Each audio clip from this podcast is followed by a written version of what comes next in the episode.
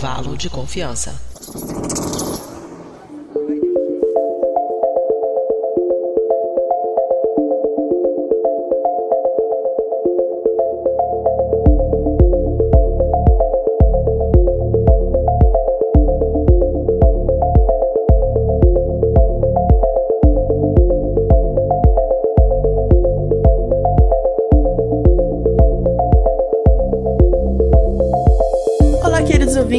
Está começando mais um episódio do Intervalo de Confiança, uma distribuição uniforme de pensamento crítico. Esse é o primeiro episódio da nossa terceira temporada, tá? É, e nada melhor agora, né, para no meio da segunda onda da pandemia, ou dependendo do seu ponto de vista, a primeira, né, pensar na questão, será que a gente vai conseguir driblar a evolução e escapar a quase inevitável extinção, ou então nossos dias estão contados?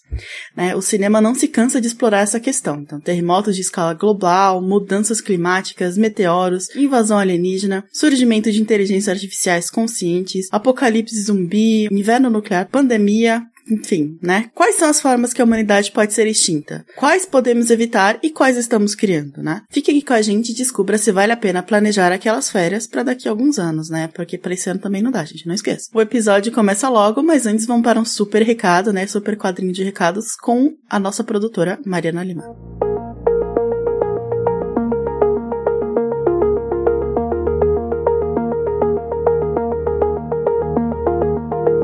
Oi pessoal, tudo bem? Yaxemash, aqui é o Igor e eu vim aqui de surpresa rapidinho só dizer para vocês que este episódio é dedicado ao ouvinte William Rochadel. William é pesquisador na Universidade Federal de Santa Catarina e ele mora na cidade de Araranguá, em Santa Catarina. E aproveita aí você então e segue o William no Twitter, o perfil dele está como W Rochadel, Rochadel com CH no caso. E por que que esse episódio está sendo dedicado ao William? Além dele ser uma pessoa que merece, obviamente, é, esse episódio está sendo dedicado a ele porque o William é uma das pessoas que está nos apoiando através da nossa plataforma de financiamento coletivo. Se você quer ter também um episódio dedicado a você, além, é claro, de ter acesso a outras recompensas, escute agora os recados que a Mariana vai contar para você sobre essa novidade que a gente está trazendo para essa nova temporada. Então, eu deixo aqui um abraço ao William. William, esse episódio é dedicado a você, a todo o pessoal de Arananguá e fica agora com a Mari. Tchau, tchau. Ahoy. Oi, gente. Eu sou a Mariana. Estava com saudade de mim? Pois é, eu voltei. Bem-vindas e bem-vindos ao primeiro episódio da nossa terceira temporada. E escute até o final, porque tem uma novidade muito legal para vocês. É rapidinho. E eu começo os meus recadinhos com uma frase de um dos ídolos da minha geração e da geração anterior, o músico e poeta Jim Morrison. O futuro é incerto e o fim está perto. Será mesmo que estamos perto do fim? Será que somos uma das últimas gerações a existir? Logo agora que o intervalo de confiança atingiu um número total de um milhão de ouvintes? Um milhão? Como assim, Mariana? Pois é, gente, somando todos os ouvintes de todos os episódios, nós acabamos de passar da marca de um milhão. Só que, infelizmente, nossa média semanal continua ainda em 20 mil. E nossas redes sociais, então, não tem quase ninguém lá. Isso para mim é o fim. Vamos lá, gente, nos siga em todas as nossas redes sociais e divulgue nosso trabalho. Eu quero que cada um de vocês apresente um intervalo de confiança a pelo menos duas pessoas e faça elas assinarem nosso feed e nos seguir também. Nosso Facebook, curta a página Intervalo de Confiança. No Twitter, siga o perfil iconfpod. No Instagram, também estamos como iconfpod. Soletrando é I C o-N-F-P-O-D. Todas essas informações e muito mais estão no post deste episódio no nosso site que é intervalodeconfianca.com.br. Uma novidade que eu tenho é que agora nós contamos com uma plataforma de financiamento coletivo. A complexidade e o custo de produzir o intervalo de confiança aumentou. E o que aumentou também foram os nossos custos. Por isso, a gente lançou uma forma de você nos apoiar a manter o programa e até mesmo aumentar as coisas que a gente faz. As recompensas para quem nos ajudar vão desde ter seu nome citado aqui por mim, uma vaga nos workshops que estamos querendo promover e até mesmo ter um episódio inteirinho dedicado só para você. E você ainda poderá ouvir nossas gravações ao vivo. Bacana, né? Com um pequeno valor a partir de cinco reais, se você mora no Brasil, ou cinco dólares se reside no exterior, você pode fazer parte do seleto grupo de pessoas que ajuda a promover a divulgação científica. Quer saber mais? Entre no post desse episódio ou vá direto no site intervalodeconfianca.com.br barra apoie.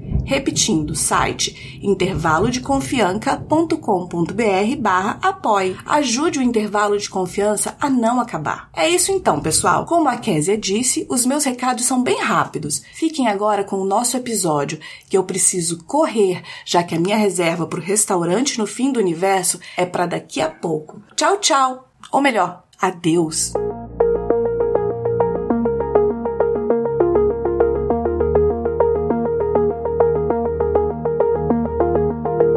Então, voltando aqui, gente, faz tudo aí que a Mariana pediu, que ela, né, tá sempre pedindo aí pra gente e nunca cumpriu nenhuma das promessas, mas, né, vai saber quando ela vai cumprir.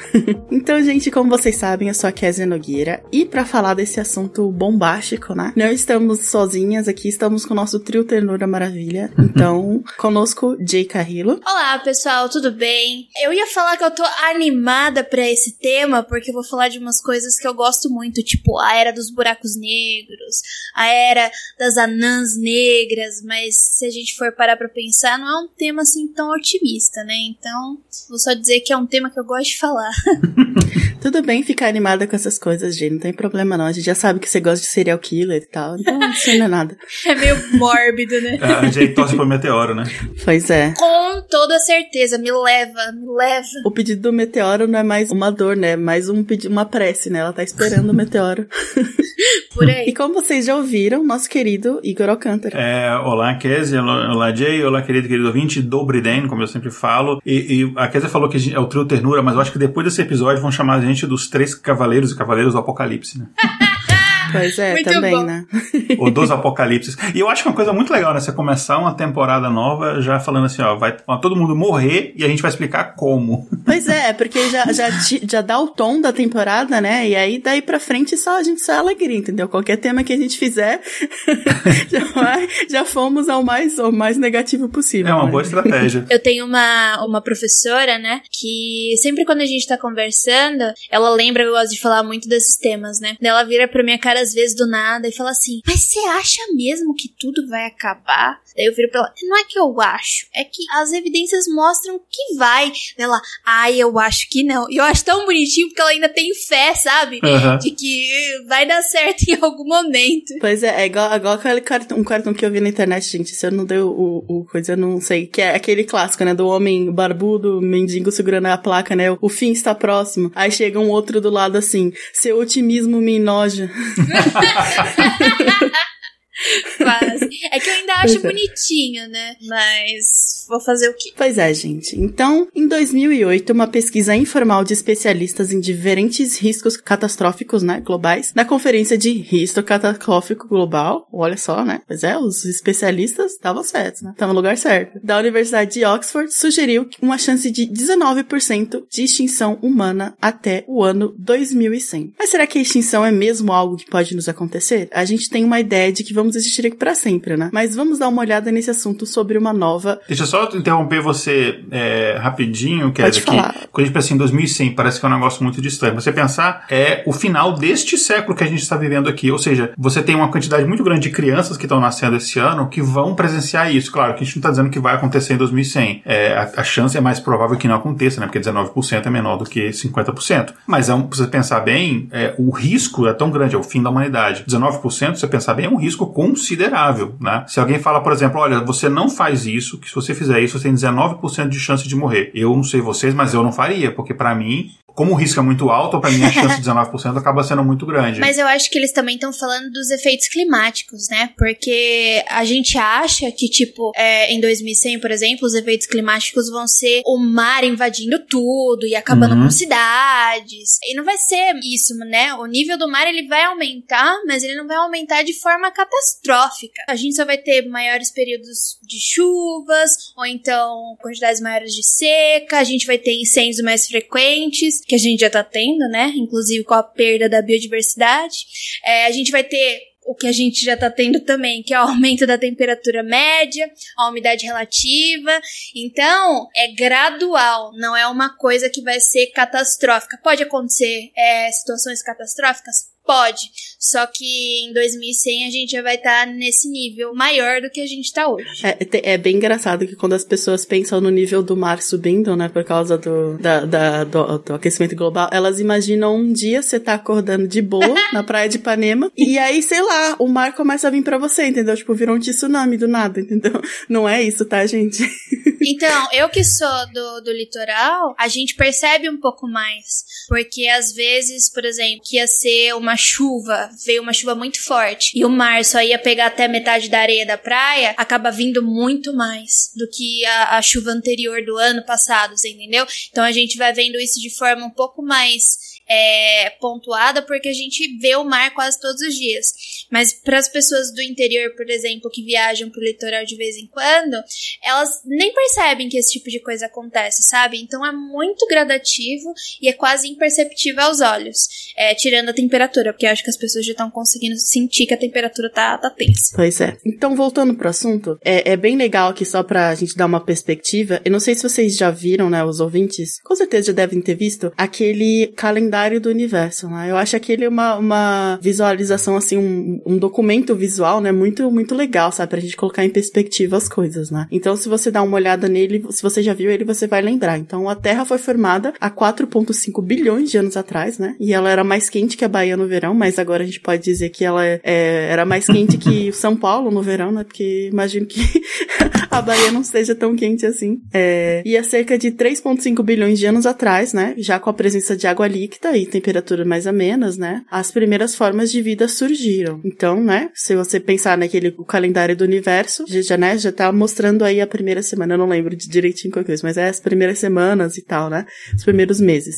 E aí, há 245 milhões de anos surgiram os dinossauros que reinaram na Terra por quase 180 milhões de anos. Então, foi muito tempo, né? A gente sempre pensa que é, é eles surgiram, ficaram ali um tempinho e morreram, mas não é, gente. 180 milhões de anos é muita coisa. E aí, só depois, é, há 155 milhões de anos atrás, surgiram os primeiros primatas, né? E, dentre eles, os primeiros hominídeos, apenas 4 milhões de anos. Então, os primeiros hominídeos não ficaram, surgiram há bem menos tempo do que os dinossauros, é, né, eram donos da Terra. Então, a partir daí, várias espécies Homo surgem, né? Como Homo habilis, Homo erectus, Homo neanderthalis, né? Entre outros.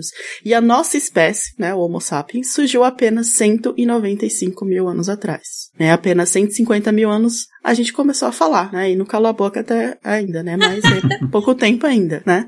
E até dois mil anos atrás foi que morreu a última espécie hominídea, que era além dos Homo sapiens, que eram os Homos florenses, é, florencienses, também conhecidos como hobbits, né? Eles tomavam dois cafés da manhã, que viviam na Indonésia e foram extintos devido a uma catástrofe ambiental, né? É, e a primeira civilização humana, né? Os sumérios só surgiram há 6 mil anos, né? Então 4 mil anos antes de Cristo, né? E é, a gente pensa que tá aí há muito tempo, né? É, o, o, que eu acho interessante desse seu comentário é que a gente tem essa impressão de que, não, a gente tá aqui desde sempre, a gente vai ficar aqui desde sempre. A gente tá aqui, Homo sapiens, né? Como, como você falou, há algumas poucas centenas, é 150 mil anos só que a gente está aqui. É muito pouco tempo. É, os dinossauros viveram 180 milhões de anos, quer dizer, mais do que 10 vezes do que a gente viveu. Então, é, a gente está aqui é uma 10 vezes, mas tipo, é, mais de 100 vezes o que a gente viveu. Então, a gente está aqui há muito pouco tempo para a gente ter essa prepotência de achar que a gente é, é eterno e tal. Claro que tem, a gente tem características diferentes dos dinossauros, a gente consegue alterar o meio ambiente, mas talvez isso não seja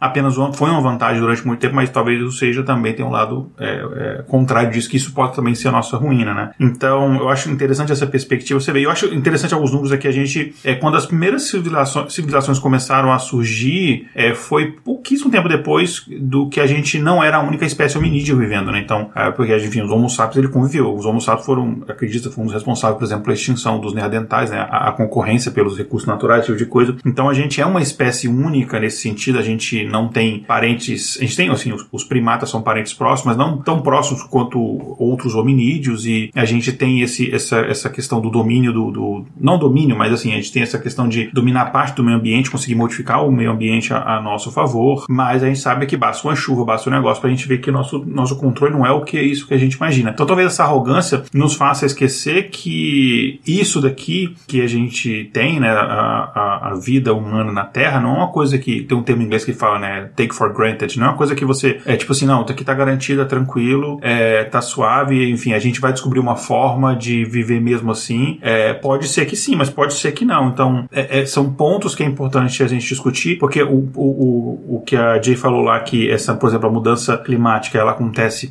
gradual, principalmente a mudança é, dos mares, né? A, a questão do, do nível dos mares está subindo, é gradual. Para mim, isso é mais grave, porque como a gente não vê, a gente tende a não agir. É, é a metáfora do sapo na panela, né, gente? Exatamente, é exatamente esse exemplo. Só que no caso, em vez da água da panela estar tá esquentando, ela está subindo, porque também está esquentando, na verdade, né? Tá fervendo quase. Pois é. Uhum. Não é porque a gente tem algumas características, sei lá, porque nós somos macacos um pouco mais espertos e bem mais ansiosos, que isso não, não dá garantia de sobrevivência eterna de jeito nenhum. É, como o Igor já comentou do existential threats, a gente pode classificar em quatro tipos. Pode ser biológico, pode ser ecológico, pode ser tecnológico e externas. Então, além disso, algumas causas a gente chama de hominicidas, que são basicamente as condições de extinção causadas pela nossa própria espécie. Dessas prováveis formas em que vamos todos morrer, algumas são mais prováveis que outras, né? E a gente vai falar aqui um pouquinho sobre elas, inclusive a gente vai contar sobre situações recentes em que a gente quase chegou assim, no fim e fomos salvos, literalmente, nos últimos minutos. Pois é, gente, e aí só para dar um disclaimer aqui importante, quando a gente fala de extinção, né, do fim da humanidade, a gente não tá falando só da morte de todas as pessoas, né? A gente tá falando da extinção da civilização humana, né, que é o caso de algum evento que mate a maior parte da população e destrua as bases da nossa civilização, né? É, ao ponto de que as poucas pessoas que restaram precisaria literalmente começar a história humana de novo, né? Então isso que a gente considera extinção da, da, da fim da humanidade, não só, né, morte de todas as pessoas. Tipo, por exemplo, aquele, aquele livro, depois do filme, que o pessoal conhece mais, né, do Will Smith, o Eu Sou a Lenda, é meio que isso, né? Não morreu todo mundo, tem poucas pessoas ali é, que sobreviveram, mas a gente pode considerar que é um evento apocalíptico, porque, porque praticamente sobrou uma quantidade muito pequena de pessoas. Isso é um comentário aqui que não tem absolutamente nada a ver com a pauta, mas é, quando eu tava, quando eu tava estudando pra esse assunto, isso aqui, eu só vinha uma música na minha cabeça, que é aquela Dumb ways to die, so many dumb... é basicamente isso, né? É, essa música é muito boa. Pois é. Porque é basicamente ser humano, né? Exato. Pois é, nós somos o melhor animal, mais rápido, que altera todo mundo. E o que a gente faz? Encontra os, os meios mais idiotas de morrer. Literalmente. então, gente, voltando aqui um pouquinho. Então, praticamente desde o início da história, né, quase todos os povos têm alguma versão ou algum conto, né, sobre os fins dos tempos. Então, seja o dilúvio, o Ragnarok, o apocalipse ou alguma coisa semelhante. semelhante. E aí eu vou dizer para vocês que eu fui criada em, eu sou de berço evangélico evangélico e eu sou aquela criança que ficava lendo o livro do Apocalipse, sabe? Tipo... Que, que terror, cara. Você deve ter sido uma criança muito assombrada, porque uma vez eu li o Apocalipse quando era criança e assim, foi traumático. Pois é, eu, meus pais ficavam enchendo o saco pra eu ler a Bíblia, né? Tem que ler a Bíblia, tem que ler a Bíblia. E só que eu não achava muito legal, né? E aí eu falei, ah, então vou ler esse livro aqui que parece da hora, entendeu? E aí eu nunca li a Bíblia inteira, mas já li o Apocalipse umas quatro vezes, tá? tá, tá é. pronta pro apocalipse é. quando chegar. Pois é. Tá. E no entanto, a maioria desses povos referia não exatamente, né, como a gente falou, ao fim da civilização humana, mas como uma reciclagem, né? Igual o dilúvio, que ele foi literalmente um reset, né? Fez um reset em tudo. Vamos começar de novo, né? Queria então, fazer um comentário antes pode falar. desse negócio do, do reset. Caso alguém queira ler um conto de ficção científica que tenha esse cunho de, de tipo, resetar mesmo, o Ted Chiang, aquele que escreveu o conto do A Chegada. Ele, o primeiro conto do livro dele se chama A Torre da Babilônia. E é basicamente isso. Muito bom, eu gostei bastante. Tô louca pra falar sobre esse conto. É, então já, já tô aí dando uma, uma dica. Qual que é o nome do livro? Ai, as histórias da minha vida, peraí. Depois você passa, então a gente coloca no post do episódio. Mas eu tô perguntando também por interesse pessoal. eu tô procurando um próximo livro para ler. é A História da Sua Vida e Outros Contos. Beleza. Então fica a dica aí, galera. Isso, gente. Leiam que vale a pena. E aí, sobre o dilúvio, né? Então, a gente tende a pensar que é um, ele é uma lenda do cristianismo, judaísmo, né? Mas não só. Ele é presente em várias é, civilizações antigas, né? Principalmente as que ficaram do, do, perto de grandes rios e tal, né? Então, a gente sempre achou que o fim um dia ia chegar, né? E cada cultura tinha sua teoria a respeito disso, né? Mas aqui a gente vai falar da, daquilo que a gente falou, né? Que são as várias causas de extinção de acordo com o, a, os temas, né, que a gente colocou. Fazer um comentário breve sobre essa questão do dilúvio, que é uma coisa, é, como você comentou, né, não é uma coisa que tem apenas na cultura judaica e cristã, essa história de, de um dilúvio. É, tem em praticamente todas as religiões, porque basicamente as civilizações antigas, até hoje, né, nosso, nosso recurso natural mais importante é a água. Você consegue sobreviver mais tempo sem comida do que, do que sem água. Então, as primeiras civilizações, as primeiras cidades, as primeiras vilas, elas surgiam aonde? Perto de rios. E normalmente perto de rios que você conseguisse ter água para agricultura e para o consumo humano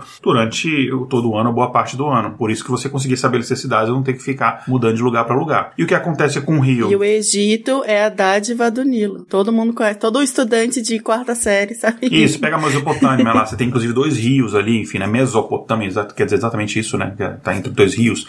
É, então todas essas civilizações antigas, elas se originavam muito próximo de rios, porque a gente não tinha ainda tecnologia ou conhecimento para você desviar o curso de um rio, fazer açude, esse tipo de coisa. Ah, então, é, o que acontece com o rio? A gente sabe que o rio ele tem os ciclos dele, então tem a época de cheia, a época de seca e alguns períodos acontece é, uma cheia excessiva. Isso acontece cíclico de tempos em tempos. Então, enfim, as pessoas, quando acontece uma, uma cheia excessiva que estava fora do que as pessoas esperavam, as pessoas, enfim, algumas pessoas podiam morrer, algumas casas podiam ser destruídas, enfim, algum tipo de prejuízo poderia acontecer e dependendo do tamanho da enchente poderia, enfim, ter um, um, um caso grave maior. É, então as pessoas olhavam para aquilo dali e falavam, cara, é, e um dia que esse negócio subir mais ainda e matar todo mundo. Então começou a surgir essas lendas em relação a esse tal dilúvio e para todo mundo ficar desesperado que vai acabar o mundo, sempre tinha aquela coisa da esperança. Não, mas as pessoas que tiverem determinado comportamento X, elas serão salvas de uma forma milagrosa Y. É, e, claro, enfim, como, como boa parte das, das religiões, tinha aquele objetivo de manter as pessoas seguindo um determinado, é, eu estou tentando ser o máximo respeito possível, determinado conjunto de regras ali, enfim, de, de, normas éticas, etc. Então, daí, então, é uma coisa que acontece, é, é, é e aí esse pensamento de um dia tudo vai acabar, como você falou, todas as religiões têm o seu Ragnarok, né, tem o seu apocalipse. É, isso é comum, né? Então, existe sempre essa crença de que, olha, houve um início, né? Assim como eu tenho um nascimento e tenho uma morte, pode ser que a civilização também tenha um nascimento e tenha uma morte. Exatamente. E aí só a última coisa no dilúvio, gente, a gente vai passar o próximo é. Depois procurem é, sobre o, o, o, dilúvio de Gilgamesh, é, né? Mesopotâmia é bem, bem interessante. Tem alguns é, podcasts, depois se eu encontrar qual é o episódio que o João, o João fala sobre isso, é, eu coloco aí no, no post, tá bom? João Carvalho, né? Que inclusive deve ter feito o podcast em, em. Qual é a língua que eles falavam? Sumério, isso. Deve ter feito em Sumério. Ele, ele é um, é sei lá, das cinco pessoas no mundo que fala Sumério. Isso. É ele e o meu professor de história antiga. E é engraçado isso. tá bom, voltando, gente. Então, a gente vai falar primeiro da, da, daquelas, né, cinco tipos de, de extinção que a gente pode ter. Vamos falar sobre o que tá aí, né, na cabeça de todo mundo, na boca da rapaziada, né, todo mundo discute, que são as causas biológicas, em específico, uma pandemia. Já parou pra pensar se acontecesse uma pandemia mundial, sabe? De uma coisa assim, de um vírus que ninguém tá vendo, e aí de repente você pode sair na rua, pegar e morrer? Engraçado, né? Acho que né, isso é muito absurdo. Ah, Kézia, você fica trazendo esses assuntos aqui de ficção é, científica, não vai acontecer uma coisa dessa de ter uma pandemia, imagina. A gente vai se cuidar, vai ter, vai, vai começar a ter um surto de uma doença, aí a OMS vai falar, olha, gente, a gente tem que fazer isso daqui, e aí as pessoas vão acabar obedecendo as recomendações da OMS e a gente vai conseguir controlar a doença, imagina. Sim, porque as pessoas são, igual, são espertas igual os peixes, que vê uma mancha de óleo, Exato, né, vai exatamente. Embora. A gente não é, a gente, a gente não quer viver, então a gente vai fazer uma besteira uhum. de sair na rua sem máscara, por exemplo, imagina aglomerar, ninguém vai fazer uma coisa dessa. o comportamento humano, vai, ironiza a parte, o comportamento humano ele sempre agrava as situações, né? Pois é, né, gente? eu acho até, a não ser que vocês queiram comentar mais sobre esse assunto, é, eu já acho que esse aqui já é um assunto que todo mundo tá, né, um pouco saturado de ouvir, só um pouquinho. Então a gente vai, pode passar rapidamente sobre essa. Passar um pouco menos rapidamente, só fazer um comentário aqui. Pode falar, desculpa. Porque gente, o pessoal pensa assim, ah, mas não é tão grave assim, porque, ok, muitas pessoas morreram, é, do, gente tá falando, obviamente, fazendo brincadeira, falando da pandemia atual do Covid, muitas pessoas morreram, assim como as outras pandemias, a, a peste negra, etc., mas a gente acabou sobrevivendo. Mas pensa bem que o Covid é uma doença muito grave, mas ela poderia ser mais grave, porque ela tem uma característica que você começa a, a sentir os sintomas num, numa data, num período muito próximo ao período que você começa a transmitir o vírus. Então ela é uma doença que ela é assintomática muito cedo. Um, menos de uma semana, você, se você não for uma pessoa assintomática, você começa a sentir os sintomas. Claro que você tem um período que você está infectando, você ainda não tem um sintomas, então você tá mais, menos tendencioso a ficar em casa, enfim, parado e tal. É, assim como, por exemplo, o, o, o ebola é uma outra doença que tinha isso, né? Você ficava completamente incapacitado, então você não transmitia tanta doença, até porque a forma de transmissão do ebola, você tem que ter um contato muito próximo com, com, com a pessoa, etc. Agora, imagina uma doença como o, o Covid, por exemplo, que é uma doença respiratória, ou seja, ela passa pelo ar, um vírus que é bastante resistente e sobrevive muito tempo no ar. Agora, imagina se essa doença ela começa a desenvolver os sintomas só bem mais para mais pra frente. Sei lá, desenvolve os sintomas e rapidamente esses sintomas eles vão se agravando e você, você morre. Ela seria muito mais grave, ela teria espalhado muito mais do que ela já espalhou, e ela espalhou bastante, porque você teria um período assintomático muito maior. Então, se você sofre uma mutação num vírus, não sei nem se é o Covid, pode ser um outro vírus, uma mutação dessa que torna ele mais letal e torna ele, o sintoma, faz os sintomas dele aparecerem mais para frente, e é uma mutação simples, assim, você muda poucos aminoácidos ali, você já tem uma pandemia numa escala muito maior. Então, assim, é, o, o, Covid ele mostrou como nossos sistemas de saúde, como o comportamento humano, ele está vulnerável a esse tipo de coisa. E é uma coisa muito doida, porque eu, eu faço um, eu uma brincadeira que eu falei com os amigos aqui, eu falei, cara, imagina o seguinte, imagina que você está em 2019 e aí você tem uma, uma sei lá, uma telinha no, no, no seu celular que você consegue ver 30 segundos do, do, do ano seguinte. E aí você vê uma cena é, de pessoas andando na rua e todas as pessoas com máscara. O que, que você ia pensar? Eu ia pensar assim, cara, que merda que o Trump fez. Ele arrumou uma guerra com a Rússia e deu uma merda de uma guerra biológica, alguma coisa assim. Porque é uma coisa que, cara, você não imaginava, né, que fosse acontecer. E foi, aconteceu, aconteceu muito rápido. Uma mutação pequena num vírus como esse teria consequências muito, muito mais graves. Então, assim, não é. E assim, essa é a primeira pandemia que a gente, no nosso tempo de vida, vai enfrentar. Pandemia nessa escala. Que antigamente, assim, cada geração você tinha uma, no máximo, pandemia na, na, na sua geração inteira. Essa é só a nossa primeira pandemia, né? Numa escala tão. Mas teve a, a gripe espanhola. Sim, mas a gripe espanhola não é na nossa geração, ela foi em 18. A gente não viu ela. Eu quero dizer o seguinte: na nossa geração, a gente vivo, a gente não vai. A gente vai pegar outras pandemias, entendeu? No nosso tempo de vida. Ah, você tá falando da nossa geração já. Você não tá falando, por exemplo, da minha bisavó. Não, caso. não, da nossa geração. Ou seja, cada pessoa ela pegava no máximo uma, uma pandemia. Ou seja, as pandemias demoravam décadas para aparecer cada uma. Acho que agora, num período de 10 anos, você vai ter pelo menos duas pandemias. Uh, e a gente vai falar de, mais pra frente por que, que, essa, por que, que tá se agravando né, esse, esse, tipo de coisa. É também consequência da mudança climática. Mas desculpa é, interromper. É, só um parênteses que se eu visse o pessoal com máscara, eu ia imaginar que a gente tinha virado a China e tinha uma poluição do ar seria tão grande que a gente tinha que andar de máscara na rua. Também seria uma coisa grave, né? Sim, é.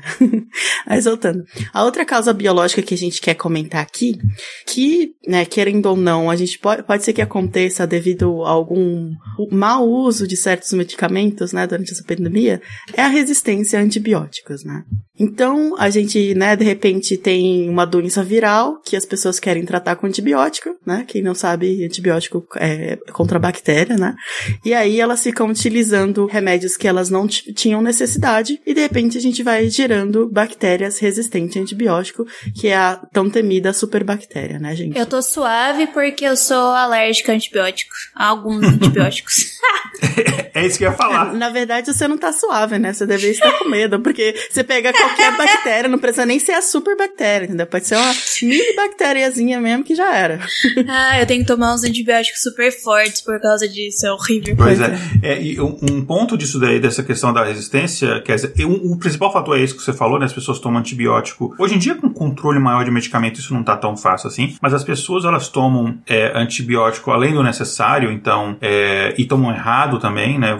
Você, por exemplo, começou a dizer, desaparecer os sintomas e você para de de tomar um antibiótico e não toma o período que, que o médico falou para você tomar. O que acontece é que você está fazendo uma seleção natural, igual o nosso o tio Darwin, daquelas bactérias resistentes. Se você continuar tomando o antibiótico, você não dá chance para essas bactérias se reproduzirem e gerar essas bactérias resistentes àquele antibiótico. Só que não só isso, né? Quando, porque uma coisa que tem no Brasil que é diferente aqui nos Estados Unidos. Nos Estados Unidos você não compra uma caixa de remédio padronizada. O que acontece é que se o médico passou para você tomar 28 comprimidos, você não vai, você não vai receber uma caixa com 30. A farmácia vai te entregar um vidrinho aquele vidrinho laranja ali, que vai ter 28 comprimidos exatamente. É, no Brasil, não. Se o médico manda você tomar 28 e a caixa vem com 30, você tem dois comprimidos ali que sobraram. Aí passa um tempo, você sentiu um negócio que não tem nada a ver com aquela doença, às vezes até uma, sei lá, uma gripe, né? Ou seja, você não vai curar a gripe com, antibiótico, porque gripe é viral, não é bacteriana. E aí você toma aquele antibiótico, você está gerando, essa, você está aumentando a chance de ter resistência, é, bactérias resistentes àqueles antibióticos. É por isso isso que os hospitais eles têm aqueles antibióticos que, que são é, antibióticos de reserva,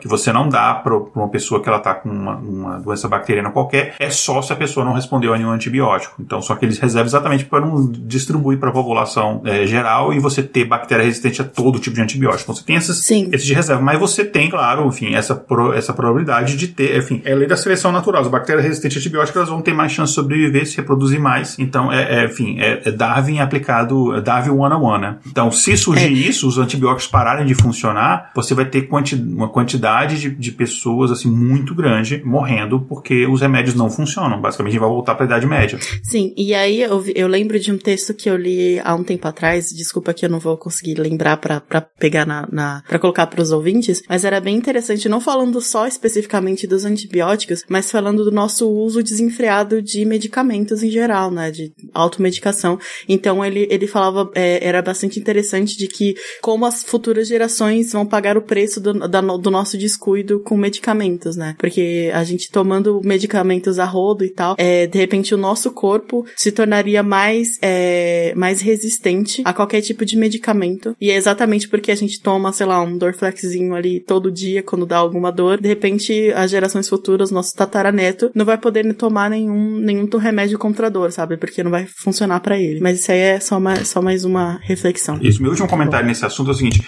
eu ia falar uma coisa, acabei fudando de assunto, não falei o que eu queria falar. É que você falou que uma das coisas que pode causar essa resistência, essa sobrobactéria, essa bactéria resistente a antibióticos é a gente, esse nosso uso desenfreado de antibióticos, mas também tem uma causa de menor importância, mas também que é o seguinte: às vezes o que acontece quando você tem, sei lá, você toma uma caixa de.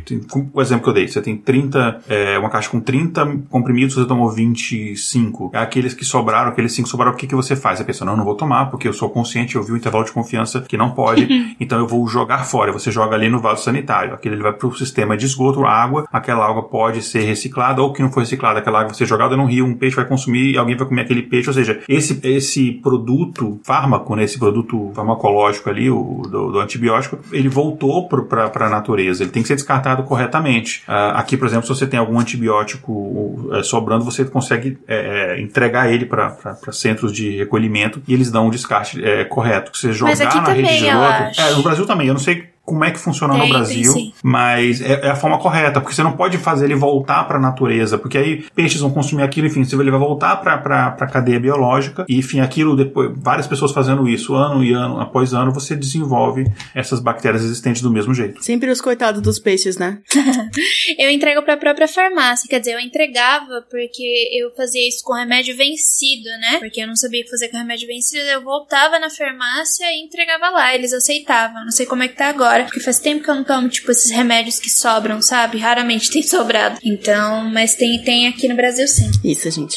Aí, mudando de assunto, a gente vai falar um pouco agora de causas ecológicas. Então, o primeiro é o mais óbvio e a gente já falou bastante, mas eu acho que vale a pena retomar, que são as mudanças climáticas. O que, que você acha dessa causa, Di? Eu acho que a gente vai morrer por causa dela, literalmente. Porque o que acontece é, é, e eu acho que eu sinto que é isso que vai causar a nossa extinção se a gente não conseguir é, popular novos pois planetas. Pois é, né? das, das, das, que a gente listou aqui, e minha opinião também, eu acho que essa é a mais provável. É, porque assim, o ser humano, ele é muito ganancioso. E ele acaba não vendo que é, os recursos que a gente tem são limitados e que não dá para servi-lo de forma plena. Ou seja, ah, a gente tem um planeta Terra que tem bastante terra, então vamos desmatar tudo para a gente poder fazer mais da, da agropecuária, para a gente produzir mais carne, vai ter mais coisas para a gente comer, a gente aumenta o preço, lá, lá, lá.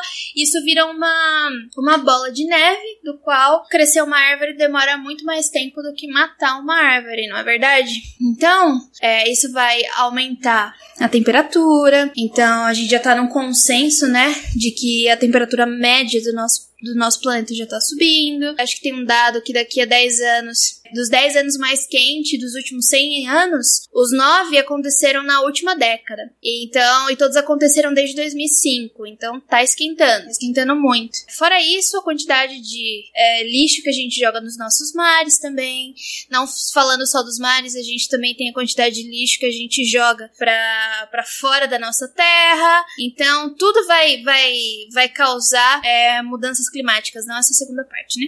Mas eu tenho quase certeza que por conta da ganância humana e por conta da, do ser humano não de, dele pensar só nele mesmo e não no conjunto de todas as coisas, é o capital, né? O capital vai gerar tudo isso. Então eu acho que eu, a, a mudança climática é o que vai conseguir matar a gente se a gente não conseguir sair daqui antes. para terminar com, uma, com um outro planeta, né? Que a gente vai fazer isso em escala planetária. É, eu concordo com tudo que a, que a Jay falou. Eu acho muito engraçado o conceito que a gente pensa de ah, jogar o lixo fora, né? Você não tá jogando fora, você tá tirando de um local de um planeta e jogando dentro do mesmo planeta, né? Então, é, a nossa forma como a gente lida com lixo, a nossa forma como a gente lida com os combustíveis, com a própria ocupação de terras, isso é, isso é gravíssimo né? E a, as consequências já estão sendo já estão sendo sentidas. E aí uma coisa que, que felizmente eu não escuto mais tanto, mas que é uma coisa que me irrita bastante. E assim, essa, essa questão de climática para mim, Igor, é uma é, assim, é uma das pautas mais importantes que mais me preocupa. Por exemplo, quando eu vou escolher que candidato eu vou votar, uma das primeiras coisas que eu vejo, acho que a primeira coisa que eu vejo qual é a pauta dele em relação à mudança climática, em relação ao meio ambiente, porque é de fato fundamental. E um argumento que, que algumas pessoas que não têm conhecimento do assunto falam o seguinte: ah, mas isso, esse negócio do mudança climática, isso é fake. Isso é um dos assuntos que eu vejo. Ah, não há consenso científico, não há consenso científico, não há debate nisso na comunidade científica. Tem um ou dois malucos que os caras, ah, mas o fulano de tal, o cara, um cientista que tem PhD, você vai ver o cara, ele é um engenheiro, ele tem PhD em engenharia, ou seja, ele não entende nada desse tipo de assunto, né? Não é a área dele. É, então há sim consenso é, a, o aquecimento, o aquecimento global, a mudança climática, ela está acontecendo e a gente sabe que os humanos são a principal causa disso. Ponto. Segundo ponto, não é porque você teve em alguma região um inverno mais frio é, do que no ano anterior que não há, não está havendo aquecimento global. Quando a gente fala que a média de temperatura na Terra ela está subindo, é, a gente está falando de média e nossos ouvintes sabem o que é média, que a gente já fala em vários, vários é, episódios, né? Então quando a gente fala em média, você tem, por exemplo, a temperatura dos oceanos, que é a maior parte da, da, da, da Terra, né, é formada por água, é, apesar do planeta chamar Terra, a maior parte é água. É, também tem a temperatura na superfície e a temperatura no, no, nos trópicos, a temperatura é, nos polos, enfim, você tem. Então você calcula a média. Então o que acontece com o aquecimento que está acontecendo com a gente é que as, as, as temperaturas estão ficando mais extremas. Em média, a temperatura do planeta inteiro está subindo, mas algumas regiões agora elas estão ficando mais frias, até porque, por exemplo, as geleiras estão nos polos, elas estão derretendo, esse, esse esse, essas geleiras, essa, essas massas de ar fria, elas estão caminhando para determinadas regiões é, ali próximas, por exemplo, onde eu morava ali em Boston. Você está tendo invernos mais frios, mas você está tendo verões mais quentes também em outras regiões mais tropicais. E se você juntar tudo, calcular a média, a temperatura está subindo. Né? A gente vai ter um, no futuro, gente, caros ouvintes, é, um episódio sobre isso. É, eu quero chamar um, um, é, alguma pessoa que especialista nisso, tem algumas pessoas em mente e tal, mas só para a gente ter uma ideia, né? Uh, segundo dados que a gente tem de 2019, a temperatura do planeta ela subiu 0,07 uh, graus Celsius por década desde 1880, tá? Então isso parece pouco, mas isso é bastante, porque é, o ideal para que a gente é, revertesse ou pelo menos parasse os efeitos da mudança climática é que os números fossem menos da metade disso daí, né? Só que de 1980 é, para cá, essa taxa de crescimento ela tem aumentado bastante, né? E a gente já tem é, consequências, como a Dia comentou, de algumas dessas mudanças. Mas enfim, eu vou, não vou delongar muito nesse assunto, porque depois a gente vai fazer um episódio só sobre isso, que a gente vai, vai entrar mais em detalhes, né? Pra gente não. Porque a gente tem um monte de formas de morrer e não vamos ficar só em uma. Verdade, gente. Então, outra, outra causa ecológica interessante que a gente pontuou aqui seriam as extinções em massa. E aí é bom é legal pontuar que pode ter ou não a ver com a mudança climática que a gente falou falou, mas também é, tem outras instituições em massa que né, não estão exatamente ligadas. Por exemplo, não sei se vocês sabem que a questão do cacau, por exemplo, que o, o nosso cacau comercial ele está sendo extinto por uma doença. As bananas também estão sofrendo esse mesmo perigo, sabe? Então, extinção em massas, a gente pensa que é sempre alguma coisa muito absurda assim que tá acontecendo, né? Só, só pensar nas abelhas, né, gente? Cadê as abelhas? É isso que eu ia falar, as abelhas uhum. é o mais grave, porque se você extinguir as abelhas, você vai acabar com, as, vai acabar com, com boa parte da, da vida vegetal é, na Terra, porque vai, não vai ter mais polinização. É só ver aquele documentário, né, o Bee Movie, eu tô brincando, é documentário, mas enfim, aquele filme das abelhinhas, aquele desenho das abelhas e tal. É, então, se acabar a polinização, você, enfim, a não ser que você queira vir um futuro Black Mirror e faça robozinhos abelhas, mas eu não recomendo. Então, essas questões de massa, você altera todo o ecossistema, você altera todo é, é, o ciclo biológico e isso tem consequências. Você vai ter mais pragas na lavoura, por exemplo, e aí você vai ter que ter é, plantações com mais agrotóxicos, vai trazer mais doenças para a população, vai ter mais gente com câncer. Enfim, é, é um monte de causas que pode de fato levar a, a, a, ao nosso, a nossa extinção também. Isso, né, gente? Quando a gente fala de extinção em massa e o pessoal pensa, né, ah, os bichinhos bonitinhos lá do, do zoológico, ah, vai morrer, ah, o leão vai, vai ser extinto, que, que isso tem a ver com a gente, sabe? Mas tem que lembrar que a gente mora, né, a gente vive num ecossistema, que as coisas são ligadas e que, né, não é porque um dia a gente vai acordar e não vai ter mais, por exemplo, focas, que a gente vai continuar a nossa vida normal, tá, gente? Como diria o filósofo Mufasa, é um ciclo sem fim. Exatamente, né? Exatamente. E aí, a nossa próxima causa aqui seria a super erupção vulcânica, né? Então, é, quem aí gosta de vulcões e de, vira e mexe tem aquelas erupções lá na, né, na Indonésia, no, no Círculo de Fogo, né? Do, do Pacífico. Mas existe os super vulcões, né? Então, tem o, por exemplo, o de Yellowstone, que ele pode jogar tanta cinza na atmosfera que ele pode bloquear a luz do sol por anos, encher o pulmão das pessoas, causando morte por asfixia, afetar a fotossíntese e matar 90% das espécies vegetais, né? Desequilibrar o equilíbrio dos gases e outros efeitos em consequência disso. Então, é só assim, se o vulcão acordar, a gente tem que correr, dessa vez não para as montanhas, né? Fugir das montanhas. A gente tem, se eu não me engano, a gente tem, se eu não me engano, não. A gente tem mais ou menos 10 supervulcões na nossa Terra. E um deles é o vulcão Tambora, na, Indone na Indonésia, e ele, em 1815, matou cerca de 92 mil pessoas. Então, não é tão absurdo assim, não. pois é, só lembrar do, do da, não sei se vocês recordam, ouvintes, que teve a erupção, né, parcial, nem foi uma erupção tão grande daquele vulcão lá na Islândia que ninguém consegue pronunciar o nome, a não ser que é, você tenha nascido na ilha, que parou todos os voos da Europa por um bom tempo, né? Então, foi um vulcão numa ilha remota que conseguiu desestabilizar toda da Islândia. Ah, você não vai falar o nome desse vulcão que tem 73 não, letras? Não, não, não vou arriscar, gente. Mil perdões, mas pesquisa em vulcão Islândia que o Google sabe mais que a gente. Então ele vai retornar o vulcão correto. E aí, outro outra co coisa interessante desse, desse ponto é que eu falei do círculo de fogo, né, gente? E aí, esse, esse principalmente os, os vulcões que estão na Indonésia, né, na, nessa parte, que o círculo, o círculo de fogo, o que, que ele é? É uma cadeia de vulcões, né, que fica é, no Pacífico, né? Ele fica, literalmente faz um círculo assim, assim. E aí falam que se, por exemplo, o tambor é, é, for é, ter erupção ou algum outro que for uma erupção muito grande, ele pode ativar os outros é, vulcões do círculo, né? Então tem isso também, gente. E isso é uma coisa que a gente não consegue prever, né? Eu lembro que eu, eu fiquei um tempo, uns seis meses, num, num projeto e tal, na, em Puebla, no México, e lá tem um vulcão ativo, ele fica soltando fumacinha e tal, né? E nunca, ninguém nunca sabe quando ele vai entrar em erupção. E eu, o hotel que eu ficava, o quarto que eu tava, ele, você conseguia ver o, o vulcão da janela janela. Então, todo dia eu acordava, assim, super cagaço, assim. Eu, a primeira coisa, eu abria a janela e olhava, ah, beleza. não, não, não, não explodiu. Pois é.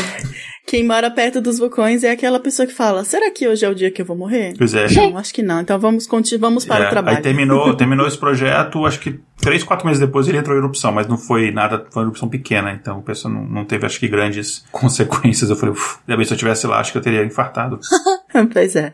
E aí, a outra causa aqui também ecológica que a gente colocou aqui é uma que também é bem provável, né? É o superpovoamento. Então, as estimativas indicam que a população mundial pode ficar entre 11 e 15 bilhões de pessoas até o final do século. E aí, isso é uma coisa gravíssima, né? Porque, de novo, como que a gente sustenta esse tanto de gente? Tem até um livro, documentário do Saramago, brincadeira. Eu esqueci o nome do livro porque ele é da trilogia E Se, é, e se ninguém mais enxergasse, daí tem o e se ninguém mais morresse. E daí ele disserta sobre todo. Eu esque... Gente, hoje eu tô esquecendo o nome de todos os livros. Mas é, fala exatamente sobre isso. E se ninguém mais morresse. Em relação a superpovoamento, existem alguns, algumas pessoas é, que elas e aí, não estou falando que eu concordo, tá? Estou falando que algumas visões de pessoas, uma visão um pouco mais radical sobre isso, que elas dizem que se é, um casal que tenha mais de dois filhos, que seria basicamente a quantidade de filhos que um casal teria para simplesmente é, substituir né, a população por uma população mais jovem, se você tem mais do que isso, você está contribuindo para o crescimento populacional, você está agindo de forma irresponsável, né? Uhum. É, então, é, tem esse ponto, não estou dizendo que eu concordo ou não, mas é um ponto para a gente pensar, né? É, a, o superpovoamento, você, você tem quantidade de recursos naturais é, limitados. É, É, e se você dobrar a população, por exemplo, em um período assim dentro do mesmo século, é, é assim, a gente nunca teve um crescimento populacional tão grande, né? Então é, você tem esse risco também. Então isso também tem a ver com as melhores condições de vida, né, gente? Então ao mesmo ao mesmo tempo que a gente tem é, qualidade de vida melhor, mais atendimento médico, mais coisas, as pessoas vivem mais tempo, as pessoas se reproduzem mais, né? E aí quando é, eu acho interessante que tem tem alguns lugares, é, principalmente na, na, nossa sociedade ocidental, né, que quando ouve falar sobre controle de natalidade já vem, né, imagens muito ruins, né, tipo é, aborto e tal, mas normalmente o controle de maternidade não de natalidade não acontece depois que as crianças nascem, tá, gente? Elas são políticas públicas visando o futuro, né? Por exemplo, como aconteceu na China durante um bom tempo e ainda é um costume, apesar de, é, se eu não me engano, não ser mais uma política pública, de se ter apenas um filho. E aí, caso seja uma menina, você tem o direito de ter mais um filho, né? É, mas, é, sim, controle de natalidade vai ser algo que vai precisar ser discutido muito em breve, se não agora mesmo, né? O quanto antes. E aí, só, Jay, eu vi aqui qual é o livro que você tá falando. Se chama As Intermitências. Isso, Intermitências da Morte do Saramago. Parece bem interessante. É, que eu acho que é uhum. legal a gente dar uma refletida sobre isso, porque às, às vezes a gente esquece que cada ano que passa aumenta a quantidade de pessoas. E eu não tenho certeza, mas eu acho que a expectativa, a nossa expectativa de vida também tá aumentando, não tá? Eu não, não tenho Sim, certeza sobre esse tá dado. Então, eu não tenho muita certeza sobre esse dado, então a gente tem que ver o que, que, que, pode acontecer. Eu acho um livro bem interessante, caso você queira se aprofundar de forma um pouco mais fictícia, né? Pois é. E aí, a próxima causa seria seria o exato oposto dessa, que é o subpovoamento. Então, já existem alguns países que estão com problema natalidade, né? Eu acho que, se eu não me engano, oficialmente o Japão está com a mortalidade maior que a natalidade. É, tem outros países também, como Coreia, alguns países nórdicos também, que estão com declínio na natalidade. Então, esse seria uma causa que as pessoas simplesmente parassem de se reproduzir e a humanidade iria acabar com as últimas pessoas que, né, nascessem no, no planeta. É, eu até indicar uma série aqui, mas se eu indicar essa série nesse assunto, eu vou dar um mega spoiler da série. Então, vou falar. Talvez no futuro eu fale no, dessa série. Mas é, é, é, de fato também. É um risco, eu acho que muito menor do que o superpovoamento. Uh, mas é um risco, assim. Você ter filhos está cada vez mais caro, né? Uh, digo eu de passagem. Inclusive, eu estava lendo um estudo muito interessante. É, recentemente eu estava lendo um estudo que os caras estavam fazendo a correlação de que é, a, a, alguns países reduziram a taxa de natalidade é, depois da implementação da obrigatoriedade de você usar cadeirinhas no carro, porque o custo para você ter uma criança, não só porque a cadeirinha é caro, mas porque o tipo de carro que você, porque ela ocupa mais espaço que uma criança sem só com cinto de segurança. Então o custo para você vai ter que ter um carro maior e tal, isso é um curso e tal. Então, eu não eu tenho que depois ver a, as respostas em relação a esse estudo e pegar os dados, mas eu estava lendo, achei interessante essa correlação. Os caras analisaram que nos países, nas regiões onde, essa, onde mais se usa cadeirinha são as regiões onde você teve essa redução é, de natalidade. Então, você imagina que políticas públicas diferentes assim, é, é, você, por exemplo, universidades estão cada vez mais caras, é, você, alimentação, escola, tudo está cada cada vez mais caro, é, a habitação está tudo mais caro. Então você ter uma família com mais pessoas está cada vez mais caro do que antes. E isso talvez incentive a, casais a terem menos filhos e a gente possa ter um declínio populacional, né? Vai saber. É, e também aí nesse, é, entra também, é, por exemplo, você falou muito do aspecto social, né? Aspecto social econômico disso, mas também pode ter um aspecto biológico, né? Aspecto, por exemplo, se a, a, alguma coisa acontecer, ou de repente algum uso de medicamento, ou, ou por exemplo, agrotóxicos né, que a gente usa, ou poluição ambiental, que decline é, a, a fertilidade da, das pessoas, né? Então pode ser tanto a fertilidade masculina quanto a fertilidade feminina, que isso também gera um declínio da população, né? E aí eu só vou da, deixar aqui como, como indicação o, o filme, né, o, o, Children of Men, né? Eu não lembro como é, é o Filhos da Esperança que tá em português. É bem interessante que fala sobre isso, né? E aí, saindo das causas ecológicas e entrando nas causas tecnológicas, nossa primeira é a guerra nuclear, que é o clássico clássico, né? O clássico, você pensa em fim da humanidade, você com certeza pensa em guerra nuclear, não é? Porque nós somos filhos do, do da, da Guerra Fria, querendo ou não, né?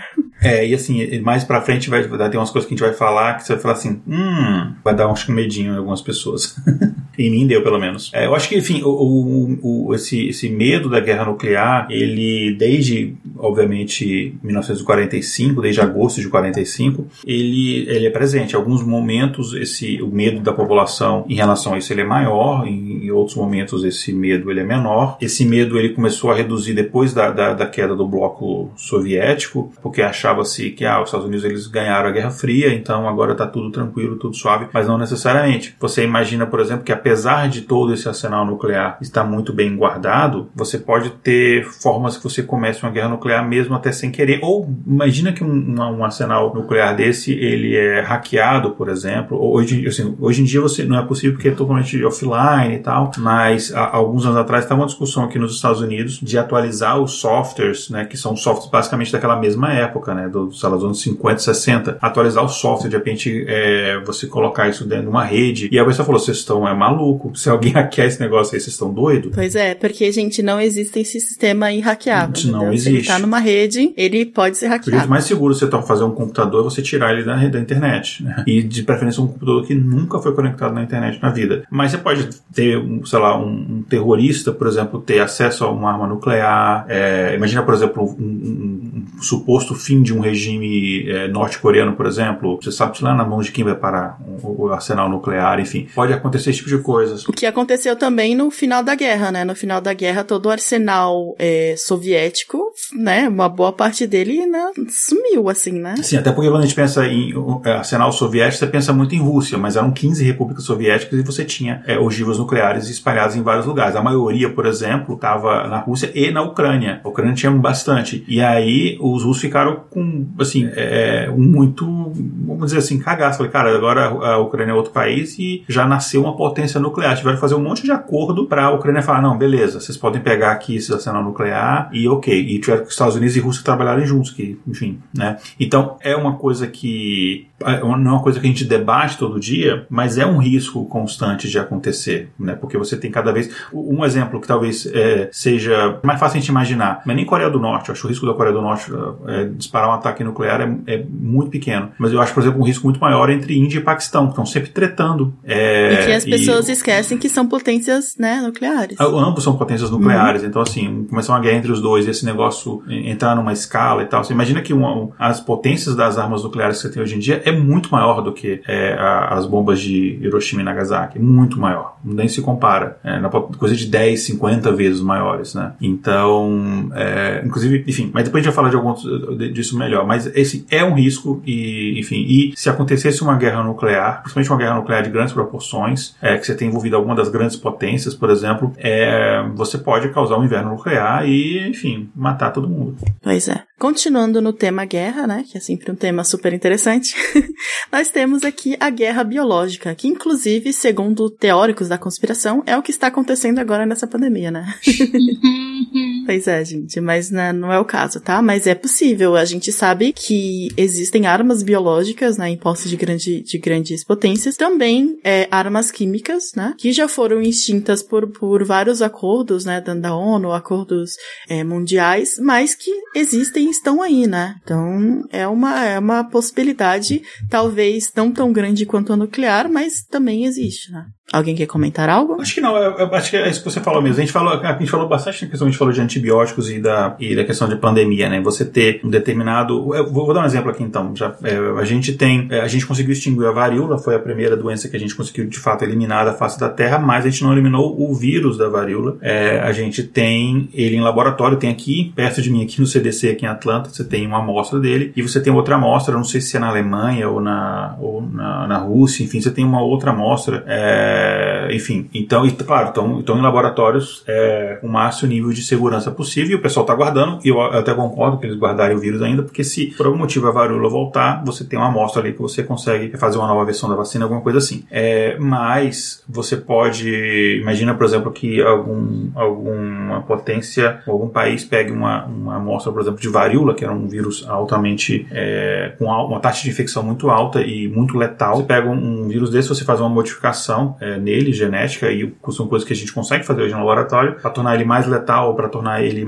é, mais infeccioso ainda, e você espalha isso num, num- num país inimigo, alguma coisa, e aquele negócio espalha numa escala global, porque, enfim, com a forma como a gente está conectado, com a quantidade de voos, etc., que a gente tem hoje em dia, espalha para o mundo inteiro muito rapidamente. E aí você tem uma guerra biológica que pode espalhar para o mundo inteiro, sair do controle, é, como a gente tem vários filmes que abordam isso, e, enfim, aí Walking Dead. Exatamente. É, e aí, voltando ao, ao tema nuclear, a gente, né, pode acontecer de não ser exatamente uma guerra, mas acontecer um acidente nuclear, que aí pode ser tanto é, por causas de, humanas, né, no caso, negligência, fala de design, alguma coisa assim, ou causas natural, como foi o caso de Fukushima, né, que aconteceu recentemente e ainda existe, né, tem grandes, grandes consequências na área ali do Japão, que foi, se, se vocês estão bem recordados, um terremoto, né, é, seguido por tsunami que afetou o, o reator, né, de Fukushima e teve um acidente. Mas eu sei que a Jay queria muito, aliás, né, com a sua sanha de Vamos Todos Morrer, falar sobre um acidente nuclear particular da história que todos conhecem e todos amamos, né, Jay? É, que é o de Chernobyl, que na verdade foi um dos primeiros acidentes nucleares que aconteceram na existência humana, né? E que foi terrivelmente massacrou muito ali a região. Só que o que eu queria falar não é exatamente sobre o acidente de Chernobyl, e sim o que aconteceu depois desse acidente. Então, a cidade foi isolada, certo? Porque ali tem emissão de muita radiação e ninguém mais tá ali. É, então tem aquela situação também dos cachorros, dos animais que foram deixados para trás e essas coisas. É, eu tava lendo um artigo sobre como está a região é, de Chernobyl hoje e é aí que a gente vê como se a humanidade desaparecer ou então se a gente sair da Terra, o que, que vai acontecer com a Terra, né? É, e o acidente de Chernobyl mostra que a Terra ela se recupera muito mais rápido e de uma forma assim boa, quase perfeita, sem a presença dos seres humanos. Então, é, a fauna e a flora se recuperou quase que 100% lá. É, os animais, insetos continuaram ali, eles se reproduziram. Então, a área ela ainda emite radiação que é totalmente é, nociva para nós humanos. Porém, a fauna e a flora ela se recuperou. Então, por mais que possa existir um acidente nuclear, uma guerra guerra nuclear, ou seja lá o que for que tá acontecendo com o aquecimento global, a nossa Terra ela vai se recuperar, entendeu? É, ou então ela também pode virar uma Terra inóspita, tipo Vênus, né? Por causa do aquecimento global, porque como a gente tá emitindo muita, muito, muitos gases para nossa atmosfera, a gente vai formar uma atmosfera muito grossa, que vai fazer com que o, o, o efeito estufa mantenha a, dentro da Terra muito quente. Na verdade, isso é uma coisa boa pra gente, né? É, em temperaturas amenas, porque a temperatura média do, do nosso planeta é o que mantém a vida, faz com que a vida exista, além de outros fatores também. Mas é um dos fatores importantes que mantém a vida na nossa Terra. Só que quando você tem uma atmosfera muito grossa, como a de Vênus, que é o, o planeta mais quente do nosso sistema solar, aí fica impossível que a nossa vida exista. Mas o que eu tô falando é no caso de tipo uma guerra nuclear. O que, que vai acontecer com a Terra? Bom, é, Chernobyl tá falando pra, pra gente que a fauna e a flora completamente elas vão conseguir se recuperar. Pois é, então quando tem aquelas, aquelas campanhas de salvem a Terra, gente, não precisa salvar a Terra, a Terra está muito bem, obrigada, né? Salve a humanidade, né? Agora, Jay, eu, eu sempre tive a impressão de que se tiver um acidente nuclear ou tal, o que vai acontecer não é que a gente vai morrer, a gente vai virar super-herói, não é isso que acontece? não.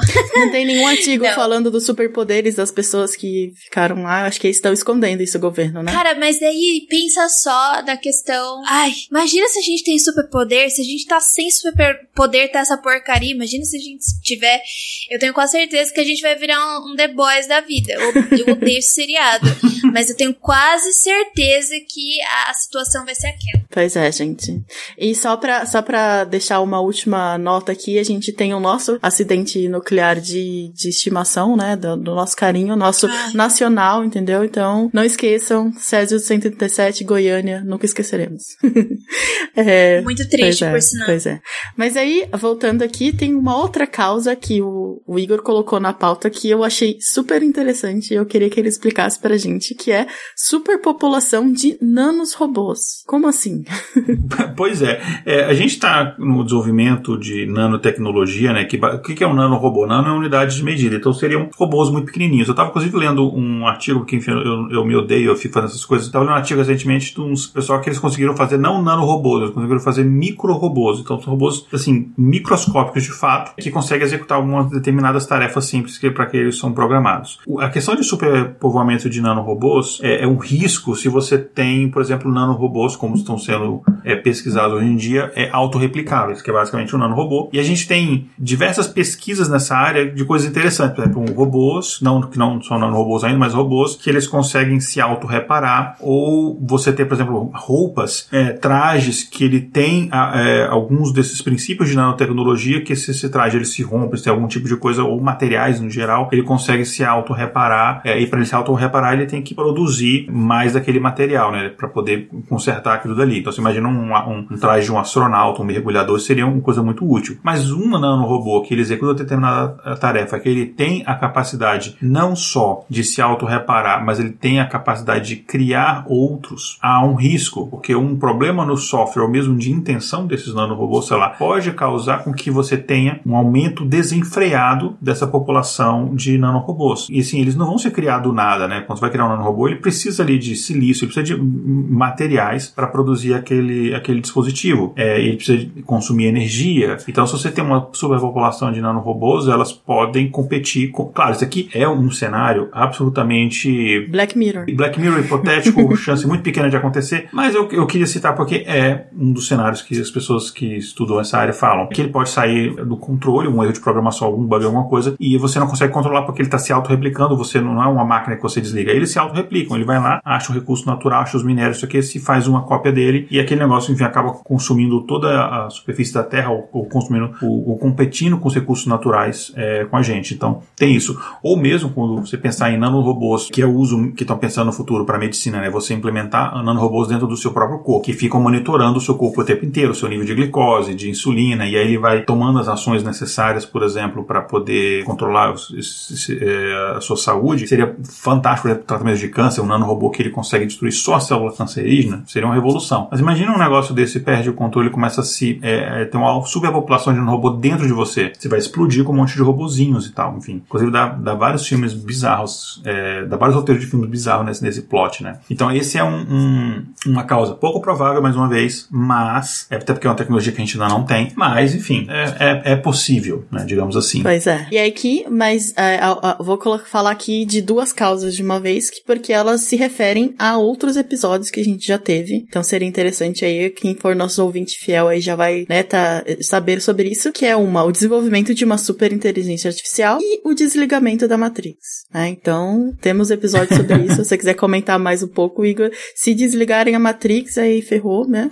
Isso, dá uma, a gente tem vários episódios que a gente fala sobre consciência artificial, tem aquele, por exemplo, com que sonham os robôs, esse tipo de coisa. Então, a, é, se a gente desenvolver uma, e eu vou falar muito breve porque a gente debateu isso bastante em outros episódios, mas se a gente desenvolver uma inteligência, ou não necessariamente desenvolver, mas se surgir uma super inteligência artificial, uma inteligência artificial que ela seja mais capaz do que a gente, é, a gente é, não vai conseguir controlar. É impossível a gente controlar uma inteligência artificial mais complexa que a gente. Você pode inventar as regras e leis e sistemas de segurança mais complexos que as pessoas mais geniais do planeta Terra consigam pensar. Eles vão ser uma brincadeira de criança para uma super inteligência artificial. Porque não só que ela é mais inteligente que a gente, ela vai se auto-melhorando a cada minuto e ela vai se tornar incrivelmente mais inteligente que a gente em pouco tempo. De que você pegar as coisas que os maiores cérebros humanos conseguiram pensar, vai ser uma coisa tipo ridícula para ela. Ela vai conseguir. É, por exemplo, uma super inteligência artificial, ela consegue quebrar as criptografias mais complexas em, rapidamente, desenvolvendo técnicas que a gente nem sabe que existem ainda. Então, se essa inteligência artificial ela tiver um propósito de autopreservação e ela perceber que nós somos uma ameaça à autopreservação dela, ela pode muito bem simplesmente decidir é, é, é,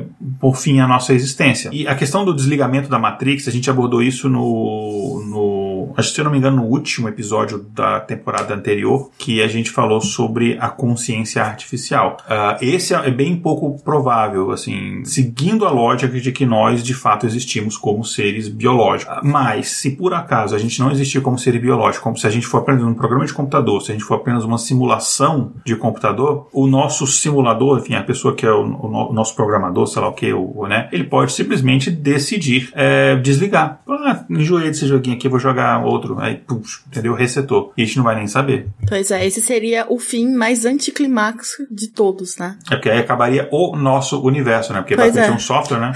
pois é, aí a gente nem ia ficar sabendo. Mas... Agora, uma, uma última causa tecnológica que eu tenho certeza que tira é, as noites de sono da Jay, né? Super preocupada com isso, que é a criação de um buraco negro dentro de algum acelerador de partículas. Que fique claro, isso só tá na pauta, Jay, porque tinham pessoas que estavam de fato com medo disso quando eles ligaram o, o, o- o acelerador de partículas lá do CERN. Sim, mas se eu falar pra você que a gente já conseguiu construir um, um buraco negro dentro de laboratório. Não acredito. Olha o perigo, gente, olha o perigo. Na realidade, a gente não criou um buraco negro, mas é uma, uma coisa análoga do que seria o buraco negro. Porque, como a gente não consegue ir até o buraco negro para estudar o buraco negro, criou-se uma coisa muito parecida, mas para estudar a radiação Hawking mesmo, sabe? Se eu não me engano, eu não, eu não consegui trazer o paper direitinho pra postar o link, mas eu posso dar uma procurada. Se eu não me engano, foram cientistas israelenses que estavam estudando a radiação Hawking e eles pegaram, eles criaram um condensado de bóson Einstein, é, capturando mais ou menos 8 mil átomos de rubídio em um feixe de laser. Então, esse material ele é basicamente composto de sistemas de átomos que a gente chama de ultrafinos. E ali, fenômenos quânticos vão se tornar visíveis em escalas muito maiores e são frequentemente usados nesse- em experimentos desse tipo para analisar a radiação Hawking. Então, eles usaram um condensado de bóson Einstein. Então, é, eles pegaram um segundo laser para aumentar a energia potencial de um dos lados do condensado, e isso fez com que o lado afetado ficasse mais denso. Uma transição muito brusca, que seria o equivalente ao nosso horizonte de eventos. E aí ia separar a área mais densa de uma área menos densa, que é o fora e dentro do buraco negro. Então, foi mais ou menos isso que eles fizeram. Se eu não me engano, o estudo saiu de 2009 para 2020. Se você falasse 2019, o pessoal ia começar a achar que eles criaram o Covid, hein? Esse é um universo paralelo. Mas eles estão nesse estudo desde 2016, se eu não me engano. Eu conheço esse esse paper, mas é bem provável que tenha outros estudos, porque a partir do momento que o Stephen Hawking consegui, é, fez a, toda a teoria né, do, da radiação Hawking, é, a galera começou a estudar, a, a tentar fazer exper- experimentalmente é, coisas parecidas com um buraco negro, situações parecidas com um buraco negro, para que a gente pudesse estudar é, esse tipo de radiação. Então, bem provável que tenha outros estudos, mas eu tenho quase certeza que os papers são recentes. Deixa a gente um pouco mais tranquilo. É seguro esse tipo de coisa, eles não vão engolir a Terra inteira, obviamente. Só um pedacinho. É porque eu acho que a- a- esse negócio de criar um buraco negro dentro do colisor de hadrons foi porque a gente estava colidindo partículas a energias altíssimas, certo? Então eles estavam achando que por causa dessa colisão a gente ia formar um mini buraco negro. Primeiro que, se a gente formasse um mini buraco negro, ele seria completamente instável, porque o buraco negro ele é extremamente denso e ele precisa de muita massa. O que, que é o buraco negro, né? Densidade igual a massa sobre volume. Então você tem muita massa num volume que tende a zero. É, então você precisa dessa situação. Para essa situação se manter estável, que é o buraco negro, quer dizer, é matematicamente é isso que a gente fala. Eu não sei como é que ele funciona porque a gente ainda tá estudando ele, né? Mas matematicamente falando é isso que tem que ser. Então se a gente criasse um mini buraco negro, ele ia durar segundos, nem segundos. Eu acho que escalas infinitamente men- menores de segundos. Então ia ser tipo, ups, apareci, você não me vê mais. É uma coisa extremamente rápida e instável. Ele iria evaporar é, instantaneamente. É, a gente fala evaporar por causa da radiação Hawking, mas ainda a gente ainda tá no, no processo da- do que é o sinal da radiação Hawking. Eu não tenho certeza se já eu, não, eu esqueci, não me lembro direito se a de radiação Hawking foi 100% comprovada experimentalmente ou só matematicamente. Eu sei que matematicamente sim. Então, gente, é isso. Não se preocupe, tá? Essa é uma causa que não vai acontecer. Preocupe com as outras 25 causas que a gente falou hoje. Brincadeira. E se você quer entender, e só que se você quiser entender melhor sobre buracos negros e sobre radiação de Hawking, esse tipo de coisa, escuta o nosso episódio, inclusive o, o, o trio Apocalipse participou, né? Que a gente falou sobre como morrem as estrelas, e a Jay explica tudo isso daí. Pois é, gente. Tá. É, e aí, a gente passando agora de causas tecnológicas, para causas externas, né? Que aí seriam causas externas ao nosso planeta. Primeiro seria o impacto de algum objeto astronômico. Isso existe porque a gente já viu uma outra extinção, né? Que aconteceu assim, não foi, gente? Mas então, Kézia, é, vamos, agora eu vim preparada para falar de estatísticas. Olha, olha. Vamos lá, vamos lá. É, é porque eu, existe um estudo que eu acho sensacional. Eu gosto muito desse estudo. Eu, na verdade, não é um estudo, são vários estudos sobre a quantidade de meteoros que caem, meteoros e asteroides, asteroides que caem aqui no nosso planeta. Então, é, um dos mais ou menos recentes que eu peguei é, fala mais ou menos que a cada 150 anos cai um asteroide ou um meteoro de 30 metros de diâmetro no nosso planeta. Agora, um corpo de 50 metros, ele tem a chance de cair aqui a cada mil anos. Então, atualmente, a gente tem aproximadamente 3 milhões de asteroides com 30 metros de, de diâmetro bem pertinho do nosso planeta. Só que daí, vocês vão falar assim, putz, 3 milhões de asteroides com 30 metros de diâmetro, bem perto do planeta Terra. Tô preocupada, mas você não precisa se preocupar tanto assim. A não ser que ele caia numa cidade. Então, é, caso ele não caia, ele não vai causar tantos problemas assim. Eu sei que teve um que caiu na Rússia, que não era, não foi numa, numa cidade nem nada, foi tipo num, numa floresta e não rolou nada, por exemplo. Eu acho que foi um de 30 metros de diâmetro. E a gente vai falar um pouquinho dele é. mais pra frente, inclusive. Mas, mas quando, qual seria o tamanho de um, de um, um asteroide para que, um meteoro, um asteroide, para que ele realmente causasse a, a, algum, algum problema assim maior, que causasse o fim da humanidade, por exemplo? É, algum problema em escala planetária, né? É, o meteoro que dizimou os dinossauros, ele tinha mais ou menos 12 quilômetros de diâmetro. E esses é, asteroides é, meteoros, eles têm uma probabilidade de cair a cada 100 milhões de anos. Então a gente ainda tá dentro da estatística, não vai, a gente vai demorar um pouquinho pra gente morrer de meteoro. Ah. E agradeça a Júpiter, né? Não ao deus romano, mas ao planeta mesmo. Então, meu Júpiter ele faz, é um dos meus, desculpa, Kézia, porque ele é um dos meus planetas favoritos. Se você vê, uma vez eu vi um vídeo do poder da gravidade de Júpiter para desviar todos esses meteoros e é sensacional. Pois é, isso eu ia falar. Júpiter é o nosso para-raios, né? Mas é, só ia falar que assim, gente, então as nossas preces para o Vem Meteoro, né? Talvez esteja um pouquinho cedo ainda, faltam uns 999 milhões de anos. é, pra vir o meteoro a gente tem que cancelar Júpiter, né? Pois é. E Saturno, eu acho, os dois estão ali em um movimento harmônico que faz com que a gravidade contrabalanceie aí os asteroides meteoros que passam no sistema solar. Pois é. Mas ó, essa próxima causa eu tenho certeza que Júpiter não vai fazer nada, hein? Olha. Que é alguma radiação externa, que são ou raio gama, ou um raio de supernova, ou alguma é, solar flare, né? Que, que, que chama, né? Que são aquelas explosões de, de radiação do Sol, que, né? Essa também seria uma causa que poderia acabar com a humanidade, certo? Sim. Recentemente saiu uma notícia aí que a gente conseguiu detectar uma magnetar. O que, que é uma magnetar?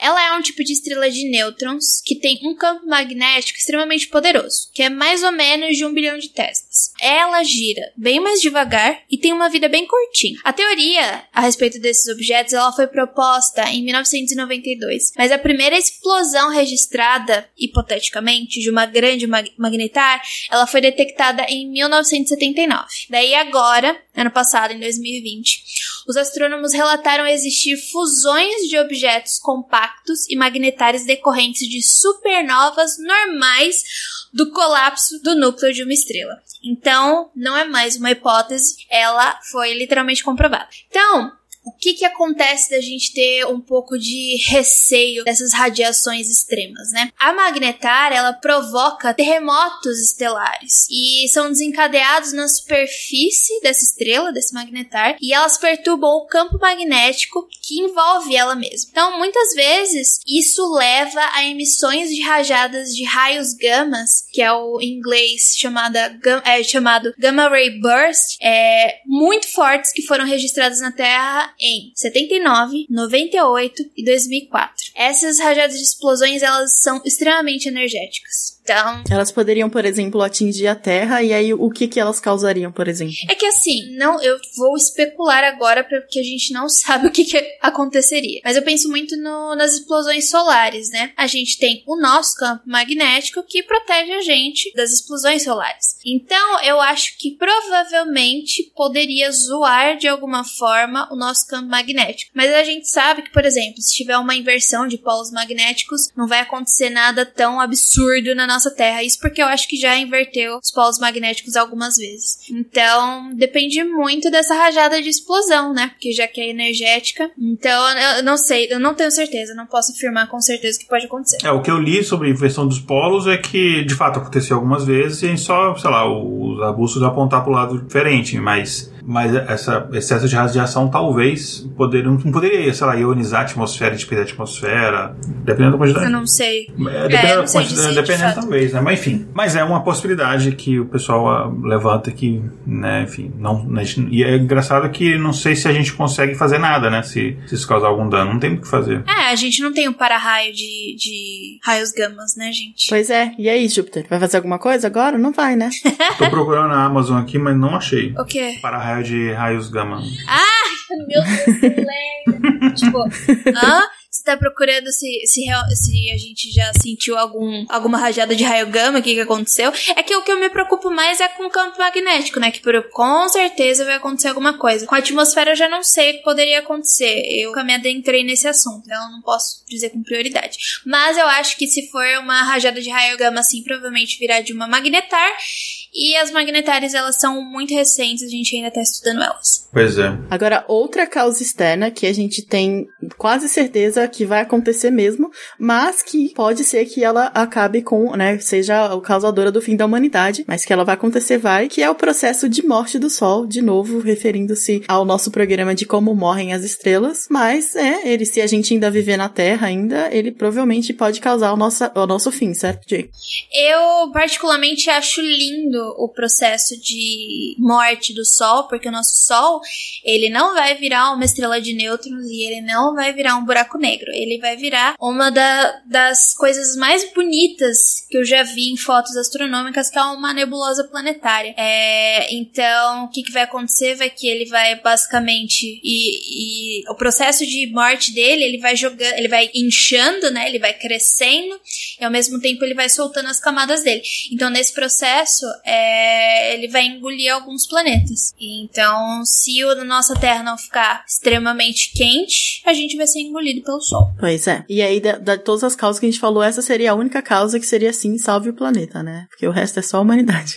É, então, porque daí você vai ter que explorar esse, por exemplo, o nosso primeiro passo é a gente conseguir povoar outro planeta. O problema é que o nosso sistema solar vai ter fim, porque o nosso Sol vai morrer. Então, o próximo passo é você conseguir povoar um novo sistema solar, né? Com uma nova estrela que seja parecida com o Sol e que tenha condições suficientes pra, pra tipo, manter a vida que é a vida É, hoje. e a estrela mais próxima tá longe pra caramba, né? que seja mais nova também, né? Exato. É, e que seja jovem. Então, olha só, tem que achar uma estrela jovem, tem que conseguir ir pra próxima estrela e ainda tem que achar uma estrela que tenha condições suficientes pra ter vida. Um planeta que orbite uma estrela pra isso. Isso que a gente ainda nem chegou na era dos buracos negros, hein? Então, Eu acho que se a extinção da humanidade for em decorrência do- da morte do Sol, eu acho que se, é, a gente fez alguma coisa certa, porque quer dizer que a gente vai durar mais uns 4 bilhões de anos aí, né? é, é, que, mas eu acho que em 4 bilhões de anos a gente vai ter destruído quase todos os planetas do sistema solar. Eu também acho. Então, assim, se for, se a gente chegar e essa for a causa, legal, né? Porque a gente, eu acho que a gente vai morrer bem antes. Não tem problema. É. Eu fico pensando, né? A gente vai destruir os outros planetas porque, poxa, consciência, mas pode vir, vir um Zé Mané e pensar, ah, mas vai tudo morrer pelo sol, o que que tem, né? Então. eu já vi presidentes Pois é, né? Não, deixa pra lá.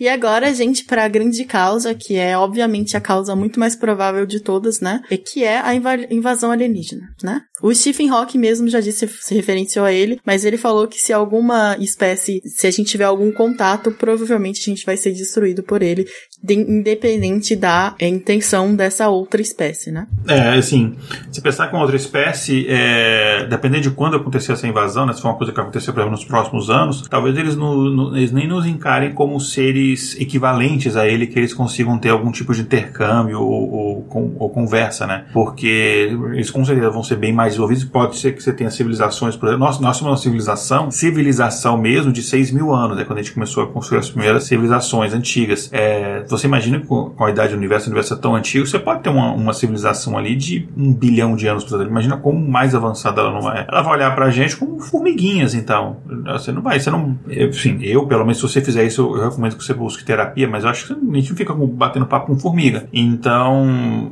talvez eles olhem pra gente assim e falem, ah, tem esses caras aqui, pô, a gente quer esse planeta. O planeta é lindo. Só que tem um vírus ali que tá destruindo o planeta. Vamos acabar com esse vírus, entendeu? Exatamente. Quer explorar mais sobre isso? Jay, fala mais um pouco. A Jay sabe muito sobre isso, porque a Jay ela é agente Sim. infiltrada, a Jay trabalha. A Jay é da Unicamp, e na Unicamp Sim. a gente sabe que é onde eles escondem os ETs brasileiros. É a nossa área 51. Pois é, na verdade a Jay, ela é da ó, estatura mesma, igual um Grey, sabe?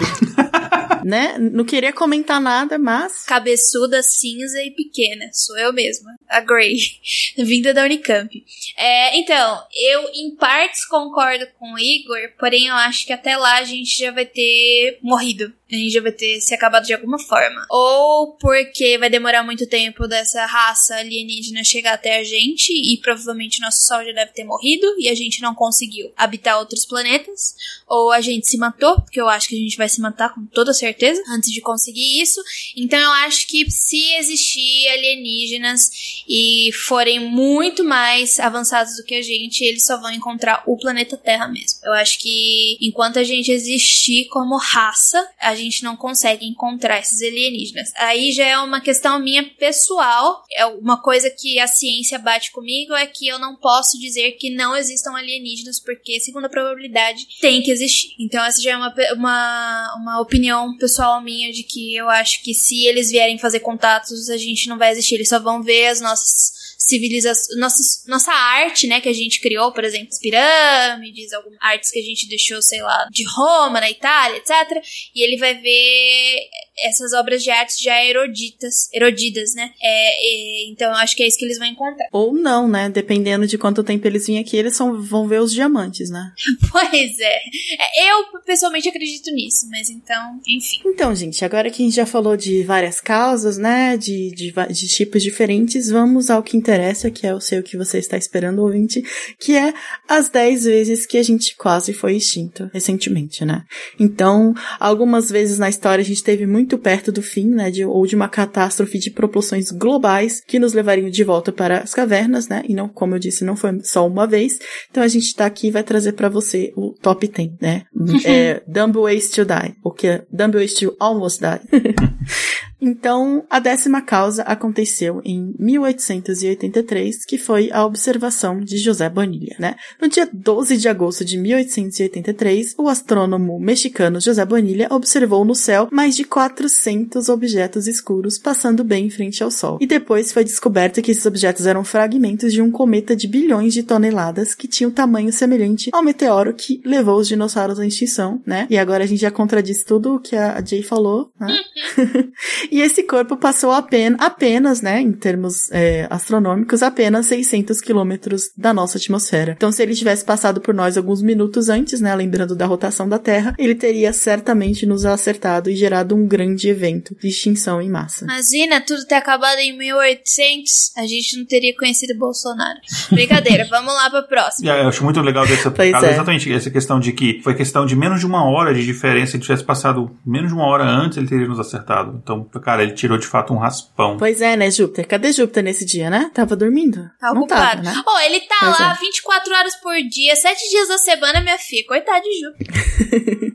então, Jay, fala pra gente aí qual foi o, o evento número 9. O evento de Tunguska. Um outro evento de cometa, só que dessa vez, que de fato aconteceu na Terra, foi na região de Tunguska, na Rússia, em 1908, que foi o que eu comentei anteriormente.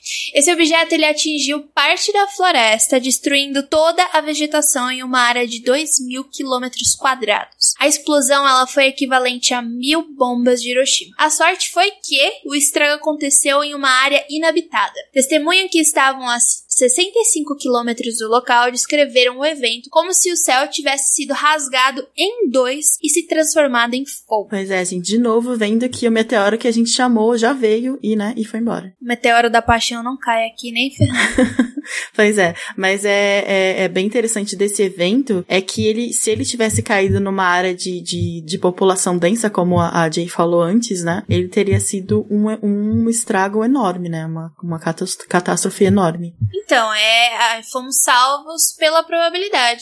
Exatamente, né? Pensando que a Rússia é um dos maiores territórios uhum. do, do planeta, a probabilidade de cair um meteoro lá é bem maior, né? Exatamente. E a Rússia também é um país extremamente é, despopulado, né? De, em questão de... Por causa da neve, do, da temperatura. Isso, a questão de, de, de, densidade populacional. Então, além de passar por Júpiter, o cara tem que passar pela Rússia ainda, esse cometa, tá difícil, viu?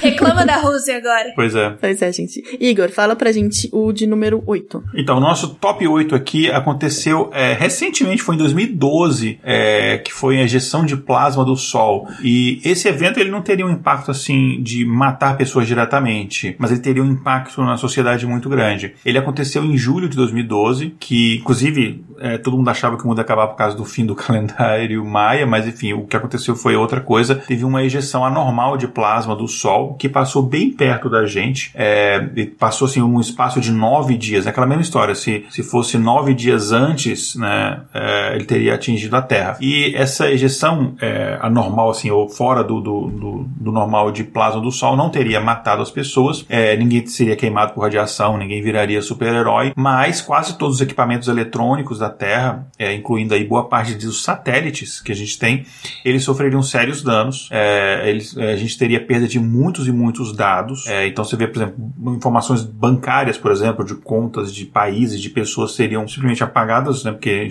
muita coisa é armazenada em mídia magnética, né, até hoje. É, isso teria um prejuízo global, assim, da casa de diversos trilhões de dólares. Você destruiria a economia global é, e demoraria muito tempo para a gente recuperar. E até mesmo a questão dos equipamentos eletrônicos, a gente demoraria pelo menos 10 anos para você conseguir repor. Imagina que basicamente quase todos os equipamentos eletrônicos da Terra seriam, seriam destruídos. Você imagina que um avião que tivesse em voo, ele perderia toda a parte é, elétrica dele, né? E ele cairia, enfim. Então seria algo, todos os voos naquele momento, né? Então seria algo de fato catastrófico, não ao ponto de exterminar a humanidade, mas enfim, mudaria bastante a nossa sociedade durante um tempo. A gente demoraria muito tempo para se recuperar. Até porque a gente demoraria tempo para saber o que aconteceu, porque a gente não teria uma televisão para poder ver a notícia ou uma internet para ver a notícia do que aconteceu. Mas isso você precisa passar antes pelo nosso poderosíssimo campo magnético. Exato, mas o pessoal acha que a força era tão grande que é, o, o que isso, isso, acontece normalmente com o Sol, né? Só que aí ele chega, enfim, isso acaba gerando a,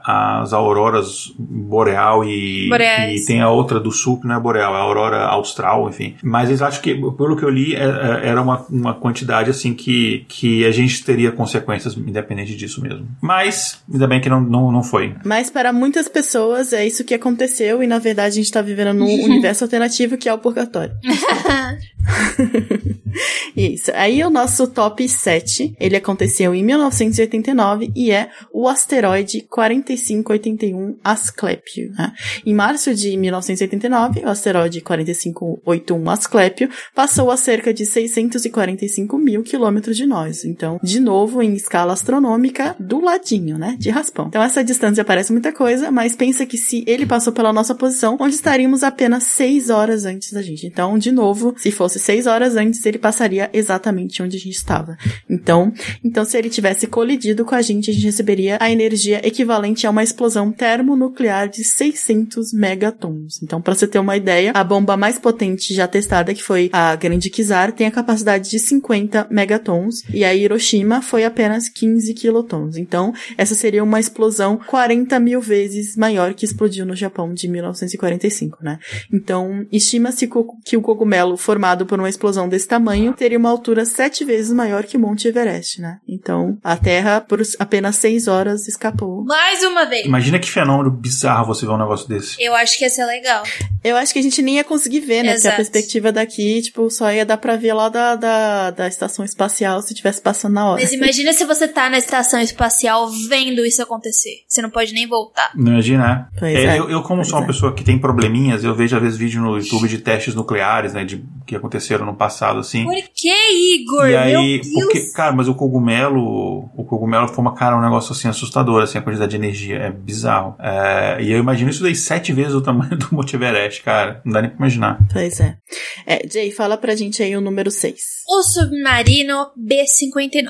Um submarino soviético B-59 estava navegando pelo Oceano Pacífico quando começou a se aproximar de navios da Marinha Americana. O submarino foi detectado e os navios dispararam em sua direção pequenas granadas. Claro, né? Americano. Enfim, que não tinham capacidade de destruir o navio, mas era um código que indicava que o submarino deveria subir à superfície e se identificar. Só que os oficiais do B-59 não sabiam desse código e acharam que eles estavam sob ataque. Eu me lembrei agora de uma de um seriado chamado The Expanse, a primeira temporada, parece. Ah, sim, É, sim. então. Uhum, eu gosto muito. Mas é só eu fazer o comentário que é, é, é a cara dos americanos de fazer códigos que na cabeça deles são universais e eles combinam só entre Não, mas os si. soviéticos É, então. conheciam esse código. É porque esses oficiais já estavam nas primeiras missões, eles por algum motivo não sabiam disso. Dormiram na aula. Mas não foi só isso que eles acharam. O submarino, ele estava carregado de explosivos de uma ogiva nuclear. Meus americanos deram sinal pro marino errado, né? A tripulação pensou em disparar a ogiva contra a marinha americana como resposta. Segundo o protocolo, eram necessários três votos para que isso acontecesse.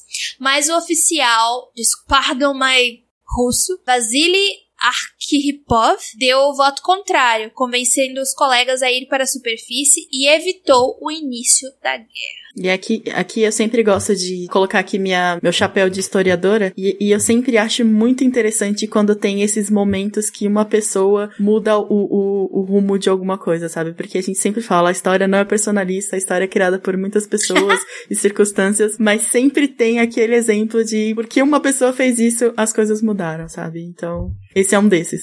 Agora, Igor, fala pra gente o nosso top 5.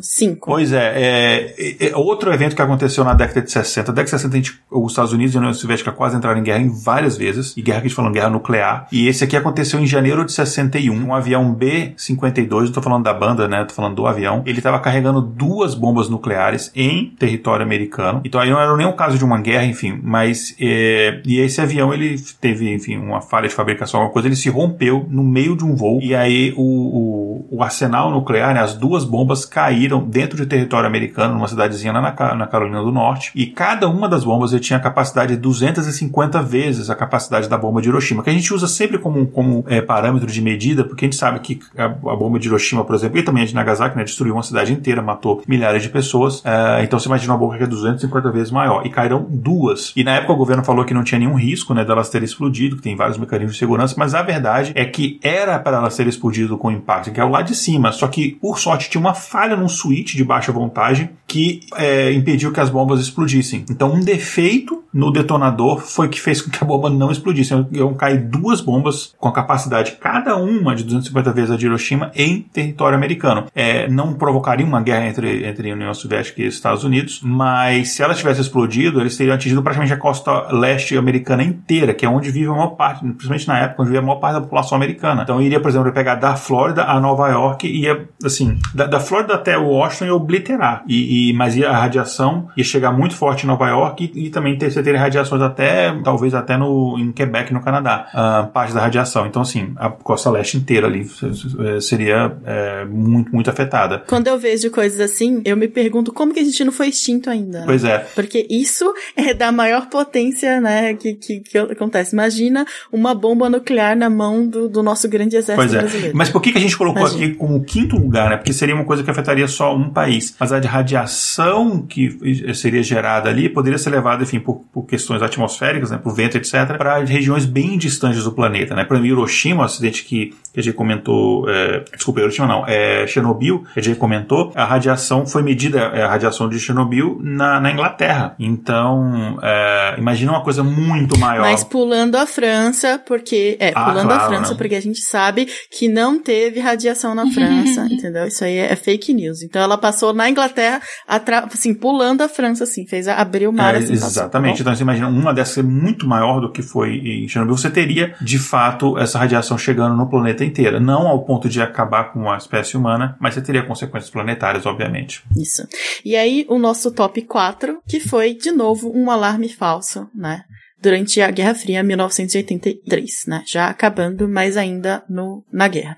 Então essa história, ela é bem conhecida e ela também é assustadora, né? Em setembro de 1983, o sistema de alerta de ataque nuclear da União Soviética detectou que estavam vindo em sua direção cinco mísseis intercontinentais lançados dos Estados Unidos. Então, um dia você tá legal lá no seu chi, né, no seu seu plantão, de boa, né? Tá, né, tá acabando a guerra. Tomando a sua vodka. É, tomando a vodka, discutindo lá com o pessoal.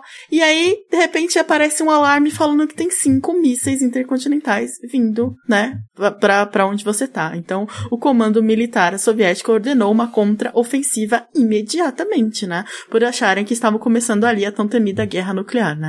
O oficial de plantão no momento, aquele que, né, foi interrompido na sua vodka e na, na, na sua conversa, Stanislaw Petrov, declarou que esses avisos eram um alarme falso e decidiu descumprir a ordem dos seus superiores, né. Então, se ele tivesse obedecido a ordem, centenas de mísseis teriam sido lançados como resposta. E por sorte, né, ele estava correto, né? Então, o alarme era apenas devido a um raro evento meteorológico que se ele tivesse obedecido, ou se outro oficial tivesse naquele lugar, né, é, se ele tivesse ficado em casa doente, por exemplo, isso teria sido o início da Terceira Guerra Mundial, o inverno nuclear e o fim da civilização como a gente conhece. Né? Mano, então, não posso trabalhar nesses lugares. Pois é, nunca interrompa a vodka de um oficial.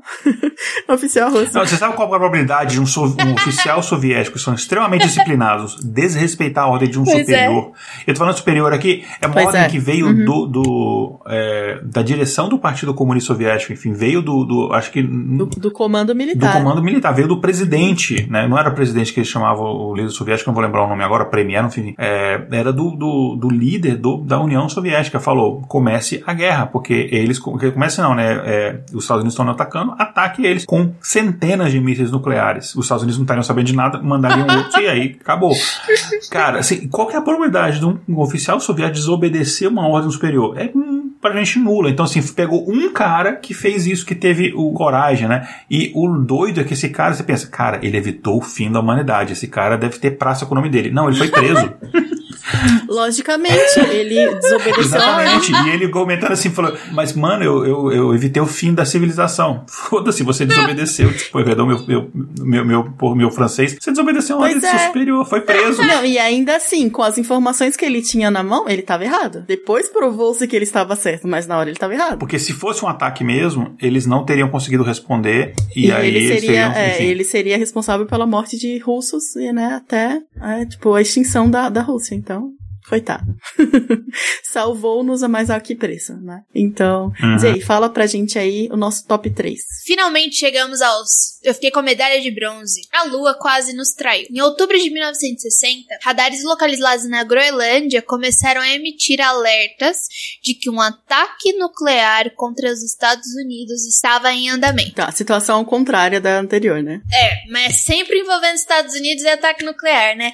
Oh, meu Deus. Bom, essa informação ela chegou no comando do Pentágono e o presidente ha Eisenhower, é assim que fala, né? É Eisenhower. Ah. E o presidente Eisenhower, que em 1945 foi favorável a soltar uma terceira bomba atômica em Moscou logo após a rendição do Japão. Então, só, só, só, só uma interrupção aqui. Olha como é que a gente chegou perto. O presidente dos Estados Unidos era o, o comandante militar das, do, é, dos aliados na, na, Segunda Guerra Mundial. Depois que os Estados Unidos é, detonaram as duas bombas de Hiroshima e Nagasaki, o Japão se rendeu e a Segunda Guerra Mundial no Pacífico é, oficialmente tinha acabado, é, ele, o, ele era era uma pessoa favorável, falou, não, não, é, porque acabou a Segunda Guerra Mundial, já começou a Guerra Fria, né? Os Estados Unidos e a União Soviética já começaram a se, é, voltaram a se rivalizar. Ele falou, não, aproveita que a gente já tá aqui no, é, no, é, já tá no embalo. Aproveita que o avião tá no ar, né? Já solta mais uma bomba em Moscou e a gente já começa e já termina uma, uma próxima guerra e a gente já vence o comunismo, já mata dois coelhos numa cajadada só. Só que a pessoa falou, só que, enfim, é, felizmente o presidente na época é, falou, não, você tá doido, e enfim, e não aconteceu isso. Então, este cara agora era presidente e ele tinha essa oportunidade na mão de, enfim, atacar os russos. Eu fico chocada ao quanto as pessoas gostam das, das guerras. Eu odeio qualquer tipo de história da guerra, segunda, primeira guerra mundial, guerra fria. Eu não, eu não me sinto atraída por essas histórias. Eu, por exemplo, amo a história do Brasil, que não se envolveu em, em guerra nenhuma, ficou na dele. Tem o Paraguai, né? Os paraguaios não vão concordar com você, mas de fato são poucas. São, é, não, é, é, não, eu tô falando em calma, tô falando em dimensões, guerra, primeira e segunda guerra ah, mundial. Sim. É que, ah, tipo, é muita treta envolvida. O Brasil só tem as tretas internas e as mais ou menos ali dos vizinhos, né? Uma, a maior parte do alto comando militar era favorável a um contra-ataque aos soviéticos, dizendo que se esperassem muito, ia ser tarde demais. Detalhe que nessa época, os líderes soviéticos, eles estavam lá em Washington, em uma visita diplomática, e foi isso que ligou o alerta do presidente que pediu as que as informações fossem checadas de novo. E no final, obviamente, era um evento comum que tinha acontecido na Lua que confundiu os radares e quase deu início a uma guerra. Então, na verdade, assim, o, é, é, é, o que a gente pode descobrir desses dois últimos eventos é que os soldados e as bombas não fizeram nada, né? O problema era os radares, né? Os radares detectavam tudo, qualquer coisa era, pô, ah, qualquer coisa é nossa, bomba nuclear. E você vê, como você falou, né? É porque os líderes soviéticos estavam em, nos Estados Unidos fazendo uma visita diplomática no mesmo momento em que aconteceu esse evento na Lua, é que ele pediu para os dados serem checados de novo e não fez o ataque. Só que eles ficaram lá durante menos de uma semana, ou seja, se esse evento tivesse acontecido uma semana antes, uma semana depois, provavelmente ele teria é, ordenado o ataque. E aí, enfim, teria começado a guerra lá em 1960 e a gente não estaria aqui hoje. Pois é. Então, seguindo o nosso tema dos últimos, dos últimos tops, Igor, fala aí o top 2, nossa é, medalha de prata. Então, o top 2 aconteceu em 1970 79. Inclusive tem um filme que chama, acho que é War Games. O, título em inglês é War Games. Eu não sei como é que saiu o título no Brasil. É um filme dos anos 80 que eu adoro. Que, enfim, basicamente em 79 é um, você tem alguns programadores que quase deram início à Terceira Guerra Mundial. É, se você é programador, você está estressado porque você deu, você, sei lá, você é, apagou o banco de, banco de dados em produção. Teve gente que quase começou a Terceira Guerra Mundial. Então fica tranquilo, você está você tá de, você tá de boa. Enfim, basicamente o pessoal do departamento de TI do NORAD, NORAD é, é, o North American Aerospace Defense Command, basicamente é o, o Centro de Defesa Aeroespacial Americano, eles colocaram ali para rodar num computador um, um, um, sistema de simulação de um ataque soviético. Então eles queriam. É uma simulação de um ataque, ó, faz de conta que o ataque está acontecendo para ver todo o sistema, se estavam funcionando legal, se todas as respostas estavam acontecendo legal, é, esse tipo de coisa. Mas era uma simulação feita dentro de um computador, tá? Então basicamente era só isso que eles queriam fazer. Só que teve aqui dois problemas. Primeiro, que esse computador que eles rodaram a simulação, ele estava conectado na rede, na rede de outros computadores do Departamento de Defesa. É, e segundo, eles esqueceram de avisar que eles estavam fazendo a simulação. Então, quando eles rodaram a simulação, esse alerta de ataque soviético ele foi transmitido para vários departamentos militares dos Estados Unidos e ninguém estava sabendo. E era um, ou seja, um sistema de alarme interno. Ou seja, é, esse sistema de alarme ele só é disparado quando esta ameaça já é confirmada, ou seja, é real, é real oficial, está rolando um ataque soviético nuclear. A gente tem que responder. E ninguém estava sabendo que era simulação. Qual foi o resultado? Você começou a carregar é, aviões com mísseis nucleares, é, oficiais, enfim, pilotos começaram a se despedir das famílias, a, sabendo que era uma missão praticamente suicida, é, enfim, já estava todo aquele caos, né? E as poucas pessoas que sabiam que, que esse ataque ia acontecer, enfim, sacaram que aquilo ali de fato era o fim, né? Só que, no momento da simulação, alguém ali da equipe, do, do, equipe falou: gente, vocês esqueceram de avisar pro pessoal? O pessoal, ih, rapaz, né? E na verdade, na verdade, eu tô brincando, não foi isso que aconteceu. Na verdade, é, eles receberam o alerta, o pessoal que estava rodando a simulação do NORAD, eles receberam o alerta do ataque para eles tomarem as medidas e falaram, ué, mas como assim? O ataque, esse alerta vindo de forma externa. Enfim, o presidente dos Estados Unidos já estava sabendo, já estava ordenado o ataque, todo, é, o, o, contra-ataque ao soviético. E aí foi que eles ligaram e falaram: não, gente, calma, relaxa, aqui é uma simulação que a gente está rodando. E aí, enfim, minutos antes dos aviões decolarem, dos mísseis serem lançados, é que foi alertado que aquilo era simulação. E aí deixaram, enfim, cancelaram todo a, a, o contra-ataque, entre aspas, né? Não seria um contra-ataque porque eles não estavam sendo atacados. Então, por causa de uma simulação de um computador, quase que a gente também começa uma terceira guerra mundial. A gente teve perto de uma guerra nuclear entre as potências que acabaria com a civilização humana diversas vezes. E esse é o nosso top 2, não é nem o nosso top 1, hein? Pois é, gente. Imagina a quantidade de terapia que precisava essas pessoas que estavam ali na Guerra Fria, né? Que estavam o tempo todo em alerta e toda hora alarme falso, meu Deus. Né? e aí, voltando ao nosso top, agora ao nosso top 1, medalha de ouro de eventos que a gente quase foi extinto e também, né? And the Oscar goes to... Pois é, né? Vamos para a famosíssima, todo mundo já deve ter ouvido falar, crise dos mísseis de Cuba, que foi em 1962, né? Então, na verdade, houve dois eventos que quase levaram a uma guerra atômica entre as duas superpotências nesse momento, né? Então, a primeira foi a própria crise dos mísseis mesmo, né? Então, a tensão entre os Estados Unidos e a União Soviética estava bem alta nos anos 60. Então, em 61, os Estados Unidos tentaram invadir, lembrando, né, que Cuba tinha feito a revolução e era aliado ao, é, à União Soviética, né? Pra quem faltou nas aulas de histórias aí. Então, em 1961, os Estados Unidos tentaram. Inclusive, vocês, são parece, sabiam que o meu nome é muito comum em Cuba? Igor, porque ele é um nome soviético? Porque tinha muito engenheiro soviético que foi trabalhar em Cuba, na época dos anos 60, 70. Foi lá, se casou lá, teve filhos, enfim, tem um monte de é, Igor em Cuba, Igor, é, Vladimir, enfim, esses nomes russos são bastante comuns é, em Cuba até hoje. Pois é. Então, e aí tinha toda essa tensão, os Estados Unidos tentaram invadir, né, a ilha do, de Cuba pela Baía dos Porcos, a famosa Baía dos Porcos, e depois eles instalaram mísseis balísticos na Itália e na Turquia, que também era do lado dos soviéticos, né, ali no quintal. E aí, por causa disso, Nikita Khrushchev, que era o líder soviético da época, concordou com os pedidos cubanos, que já estavam, né, pedindo faz um tempo, de colocar é, na ilha, né, do, de Cuba, mísseis nucleares soviéticos, né, que, para evitar uma nova tentativa de invasão. E aí, vocês, quem sabe, né? Vocês já viram, as pessoas escapam, escapam de Cuba em barquinhos, então dá para imaginar qual é a distância entre Estados Unidos e Cuba, né? Então, encurtando essa história, que já tem, né, bem famosa, dá pra ver em vários filmes, em várias coisas, né? É, os Estados Unidos conseguiram des descobrir, né, que esses mísseis iam ser instalados e mandaram um bloqueio militar cercar a ilha de forma a evitar que as ogivas chegassem, né? E durante quase duas semanas, né, existia no Caribe, de frente um por outro, navios americanos e navios soviéticos, né? Então as negociações começaram, mas nenhum lado cedia, né? E tudo isso na, na imprensa o tempo todo, né? Então as autoridades começaram a recomendar às pessoas que estocassem comida, escondessem em bunkers, né? E diversos momentos nesses dias os dois lados tiveram prestes a iniciar um ataque.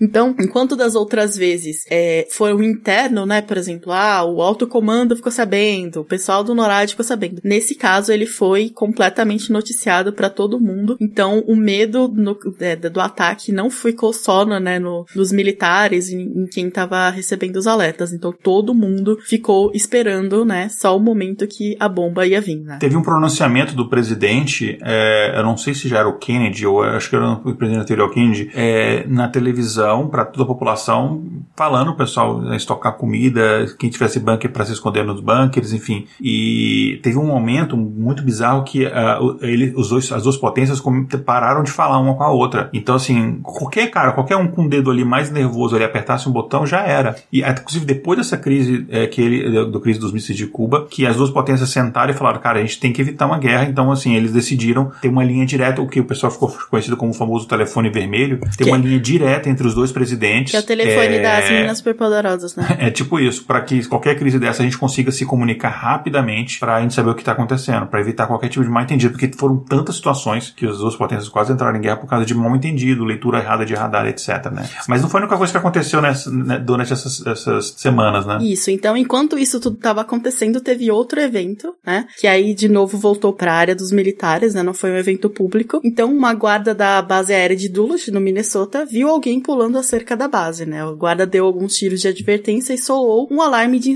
intrusão, né? Normal, até aí tudo bem. Só que esse, é, esse alarme ele era construído para ativar o alarme de outras bases próximas, né? Caso tivesse alguma invasão, alguma coisa, as outras bases estavam é, é, sabendo, né? Só que uma delas, a Volkfield em Wisconsin, os fios que estavam, que ligavam os alarmes estavam errados, tinham sido instalados errado e o alarme errado tocou. Então, em vez de avisar o alarme de intrusão, né, que tava, alguém tava pulando a cerca, né, e soltou o alarme que indicava um ataque nuclear soviético. Pois é, isso bem no meio do, da crise dos mísseis de Cuba, entendeu? Então todo mundo já tava esperando só o, o momento e aí o momento chegou. Então foi aquela correria, os aviões começaram a ser carregados com as ogivas, né? Outras bases começaram a ser alertadas. Então veio um caminhão com luzes piscando e buzinando para avisar que aquilo tudo era um engano, entendeu? Então, de novo. Caraca, imagina o desespero do cara dirigindo o caminhão. Fala, pois é, pois é. Assim, no meio da população, se, a população estocando comida e se escondendo em bunker. Pois é. E, e é assim, você pensa que, que temos outra pessoa que salvou o mundo e a gente nem sabe o nome dele, né? Foi o, o, motorista do caminhão. Mas, de novo, a culpa é sempre é dos radares, de quem, programadores, né?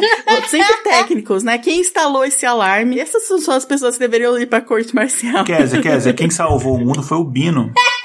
Exatamente, o cara tava passando lá fazendo é, o, o frete dele normal ali, Wisconsin, Buzinando, Minnesota. É, e, né? gritando, e, e só gritando, é, é uma cilada, é uma cilada. Pois é, entendeu? Tipo, é isso aí, entendeu? Isso, o cara tomou rebite demais aquele dia Meu e ficou saindo com os caminhão piscando.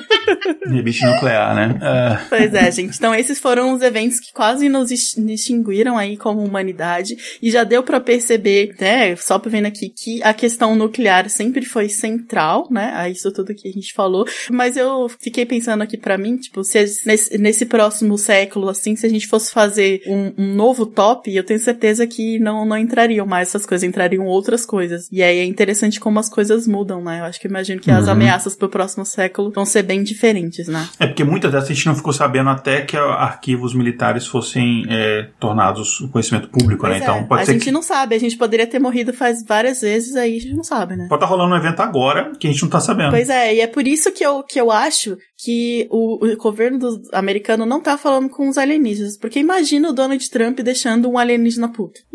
Entendeu? Não. E sabe por que o negócio da área 51 não tem alienígena? Você acha que o Donald Trump não teria tweetado se fosse verdade? Pois é, exatamente. Mas enfim, mas quer dizer, você sabia que dá pra. Os nossos ouvintes gostam muito de estatística e tal, e sabia que estatisticamente você consegue. É, bom, não sei se você consegue, mas enfim, tem gente que tenta, né? Calcular quanto tempo a gente ainda tem de vida, nós, a gente, eu digo humanidade. Pois é, então acho que vai, vai ser pouco, né? Se a gente colocou trocentas milhões de causas, imagino que tenha muito mais outras que a gente não colocou aqui no, no nosso coisa. Então, pois é. vai ser pouco tempo, né? Então, é, é, a gente, bom, conhece um cara que todo mundo conhece, admira e tal, o Copérnico, né? Há cerca de 500 anos ele descobriu que a Terra não estava ali no centro do sistema solar e foi uma coisa, assim, doida na, na época, porque a gente, ele basicamente disse para a humanidade que, olha, você não é aquele serzinho especial que foi criado esse planeta só para você e todo o universo gira em torno de você. Não, a Terra não está no, no, centro do sistema solar e muito menos do universo, né? E aí você tem mais tarde vários, enfim, astrônomos físicos descobrindo várias coisas do universo que mostram que a gente é cada vez menos especial no mundo. O que que isso tem a ver? É, isso aí é, é, tem uma coisa que a gente chama de, de princípio é, copérnico, né? Que basicamente diz, olha, que a nossa posição no espaço não tem nada especial. E aí, um cara, um estatístico, né, o, o Richard Gott, o J. Richard Gott, ele, da Universidade de Princeton, ele pegou esse princípio e apl tentou aplicar ele ao tempo, ou seja, não tem nada especial também em relação ao tempo em que a gente vive. Então a gente não está nem no primor da civilização, nem na de decadência da civilização, e ele usou esse conceito para tentar calcular quanto tempo a humanidade ainda vai durar. Ele teve essa ideia em 1969, quando ele fez uma visita ali ao Muro de Berlim, na Alemanha, né? No caso, ele estava do lado ocidental, na né? Alemanha Ocidental. E naquela época, em 69, as pessoas não tinham a menor ideia de quanto tempo o Muro de Berlim ainda ficaria de pé. Tinha gente que pensava que aquele muro ia cair rapidamente, ou, ou seja, uma mudança política ali na, na, na Alemanha Oriental, é, ou podia ser uma guerra que destruísse é, a, a cidade, incluindo o muro, podia ser, um, sei lá, algum, alguma coisa ia acontecer que não ia durar muito tempo. Outras pessoas pensaram, gente, mas tem, por exemplo, a grande muralha da China que está aí há, mais de mil anos, pode ser que esse muro aí,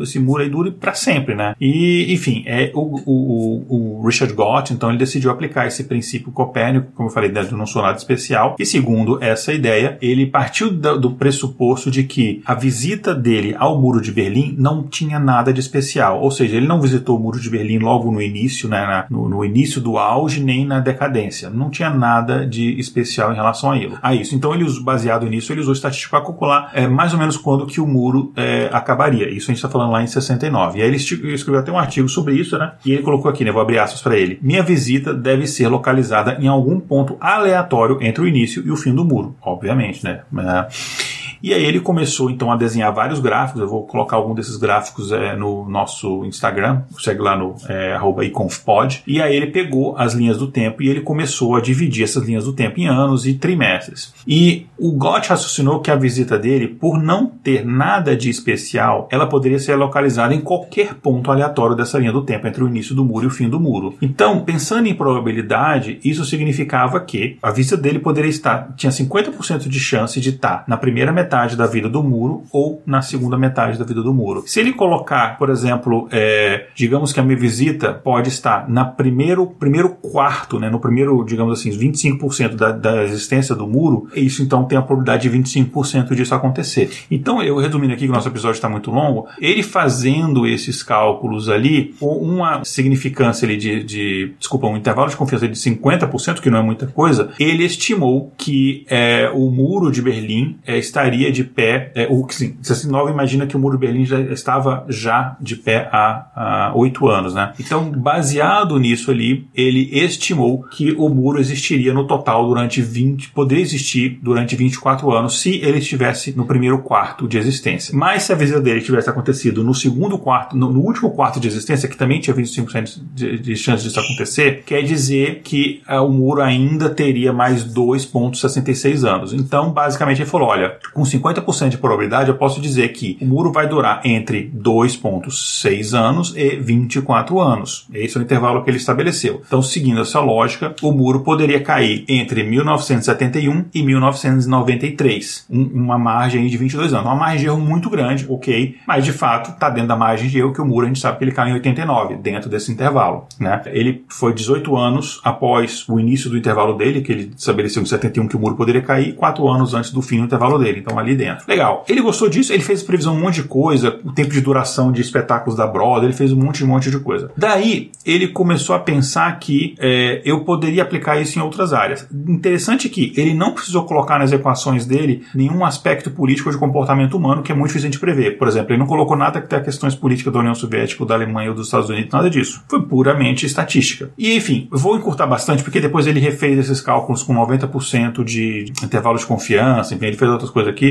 mas basicamente ele depois refez esses cálculos pensando é, quando é que não o muro de Berlim, mas a humanidade deixaria de existir, tá? Então ele seguindo essa mesma lógica, imaginando ali que a humanidade é, começou, né, a espécie humana, o Homo sapiens começou há cento, é, mais ou menos 150 mil anos atrás. Então ele fez essa, esse mesmo tipo de cálculo e aí é, no detalhe ele fez agora um pouco diferente, que em vez de fazer com 50% de, de, de intervalo de confiança, ele fez com 90. Ele chegou que a humanidade poderia existir uh, entre 5 uh, mais, né, poderia existir daqui a 5 mil anos ou daqui a 7 milhões de anos, arredondando. Que dá um intervalo muito grande, né? Então é meio que pode ser qualquer coisa, né? É, mas, e aí aqui sou eu, é, Igor, eu imagino, detalhe, que isso é uma versão, se eu pensar 5 mil anos ou 7, mil, é, ou 7 milhões de anos, é uma versão até otimista se eu pensar que a gente pode durar ainda 5 mil anos, né? É, lembrando que a gente tem ali quase 25% de chance, segundo especialistas dessa, dessa questão, desses, é,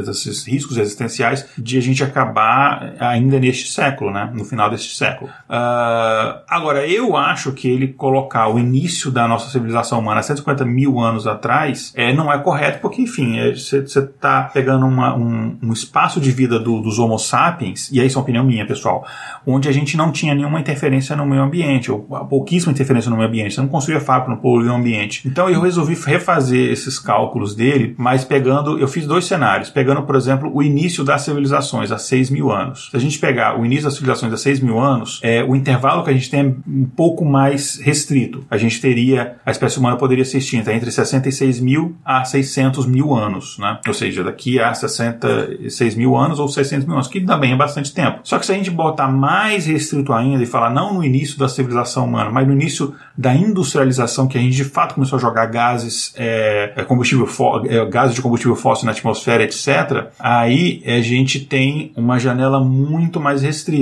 que aí essa janela ela nos dá aqui entre 12 e 18 mil anos que a gente ainda tem. Mas claro, é, isso aqui eu não estou levando em consideração o fato de que o nosso, é, a nossa interação, o nosso fato de a gente prejudicar. Tá, gente, eu fiz um texto gigantesco explicando o meu cálculo aqui, mas como o episódio está muito longo, eu encurtei bastante a explicação. Aqui a gente não está considerando o fato de que os nossos efeitos é, catastróficos no ambiente, é, não para destruir o planeta, mas para tornar ele inabitável para a gente, estão sendo, estão acelerando. Então, claro que, enfim, não levei nada disso em consideração, usando basicamente esse princípio é, de, de estatística. O último ponto é que os cálculos do, do Richard Gott, eles batem com mais ou menos a quantidade de tempo que cada espécie de mamífero vive, desde quando ela é suja até ela ser extinta. Então, é no final, quando você confronta os dados dele é, com o tempo de, de médio de vida de uma espécie é, é de mamífero, é, dá mais ou menos o mesmo número, tá dentro, tá meio que no meio do intervalo dele. Então, que é 1.6 milhões de anos por aí. Então, é, é bem interessante esse, esse tipo de análise. Mas, enfim, lembrando que isso aqui é conta que eu fiz, assim, de, de, de boteco, eu não publiquei artigo nem nada disso, mas a, a, os cálculos que eu fiz eu verifiquei, verifiquei, enfim, eles são, são tão bem consistentes. Então, tem gente tentando calcular, mas claro, isso aí é só usando estatística, o que é extremamente impreciso, porque a gente não tem, não está levando em consideração os efeitos que a gente está causando no mundo, o efeito de guerra, guerras, etc, né? Mas achei interessante trazer isso para você, já que nossos ouvintes gostam de estatística. Pois é, né? E querendo ou não, nós somos um episódio, um programa, né? O, um podcast voltado à estatística, né? Então, Sim. eu achei não muito só, legal. A gente está indo muito agora para divulgação científica no geral, mas a gente tem essa raiz muito forte, né, em dados. Isso, gente. É, então, agora o episódio, né, a parte sobre o episódio terminou, mas ainda não acabamos. Vamos lá para o nosso quadro Espaço Amostral.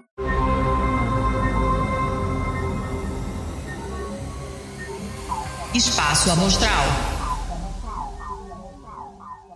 Então, gente, voltamos aqui. O nosso quadro Espaço Amostral é onde a gente indica coisas para os nossos ouvintes. Então, não precisa ser relacionado ao tema, né? Livro, série, jogo. Mas a gente resolveu fazer aqui uma edição especial do quadro Amostral, que é a gente trazer aqui qual é a nossa obra favorita que aborda o assunto do episódio, que é o fim da humanidade. Então, a gente sabe que tem ficções com final feliz, então, né? Mesmo que tenha um final feliz e a humanidade não seja extinta, vamos falar sobre isso. Então, Igor, quais são os seus, as suas obras aí que você tem para indicar sobre esse assunto. Claro que eu roubei e trouxe mais de uma, né? Uh, a minha favorita é o filme, e não é o que vocês vão pensar quando eu falar, é outro, mais antigo. É um filme chamado O Dia Depois de Amanhã, The Day After Tomorrow, que não é aquele que congela tudo, não sei o que, é aquele filme do é, filme mais recente, mas é, já tem, deve ter mais de 10 anos, mas é mais recente. É um bem mais antigo, de, é um filme de 1984, que ele conta, ele foi muito inspirado no caso do, da crise dos mísseis de Cuba, e ele começa basicamente, não é spoiler, porque é tipo uma das primeiras cenas do filme, ele começa basicamente com um ataque nuclear em solo americano. Então tá um cara dirigindo um carro, de repente o carro dele começa a falhar, né? Porque você já vê aquele efeito da radiação chegando, e ele olha pelo. ele olha o retrovisor do carro, você vê aquele cogumelo nuclear gigante acontecendo ali, e aí mostra as pessoas se abrigando em, em um jeito que podem, pessoas, enfim, pessoas morrendo, é, é, enfim, evaporadas, ou com queimaduras graves. Não, ele não é muito gráfico, não, não, assim,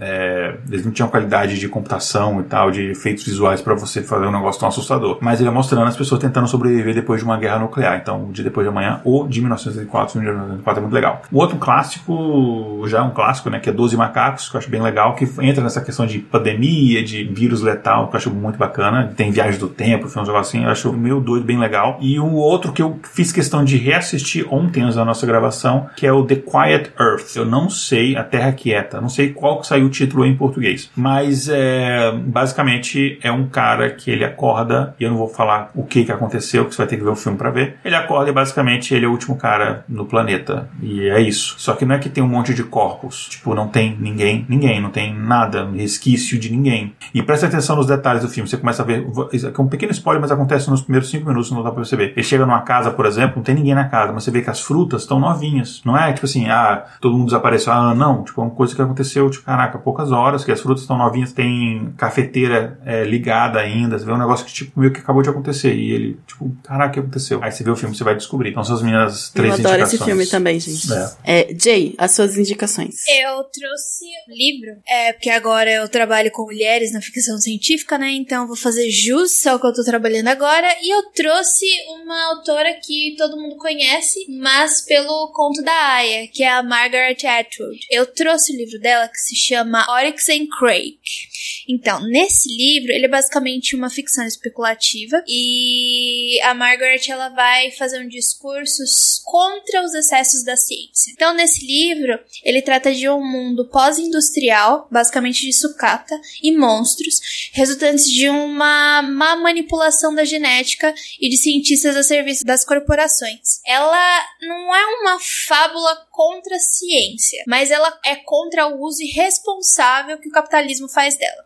Então, é, geralmente ela é comparado com livros como é, 1984, Admirável no Mundo Novo. Então, essa narrativa ela vai acompanhar aquele que no princípio parece ser o único sobrevivente da raça humana depois de uma catástrofe, ou seja, veio o apocalipse aí. É, esse sobrevivente ele tá com o corpo coberto de picadas de mosquitos e ele se autodeclama, ele se, se dá o nome de Homem das Neves é, para um bando de estranhos de seres que escutam, é, tipo, dóceis e indefesos burros, que vão lembrar os humanos, só que sem sentimentos. É meio complexo eu falando assim, mas conforme você vai lendo o livro, as coisas vai se encaixando. Então, ela faz um paralelo com esse com Adão e Eva no paraíso, ela fala um pouco sobre o Homem das Neves, mas sempre com um discurso sobre o uso desenfreado das nossas tecnologias.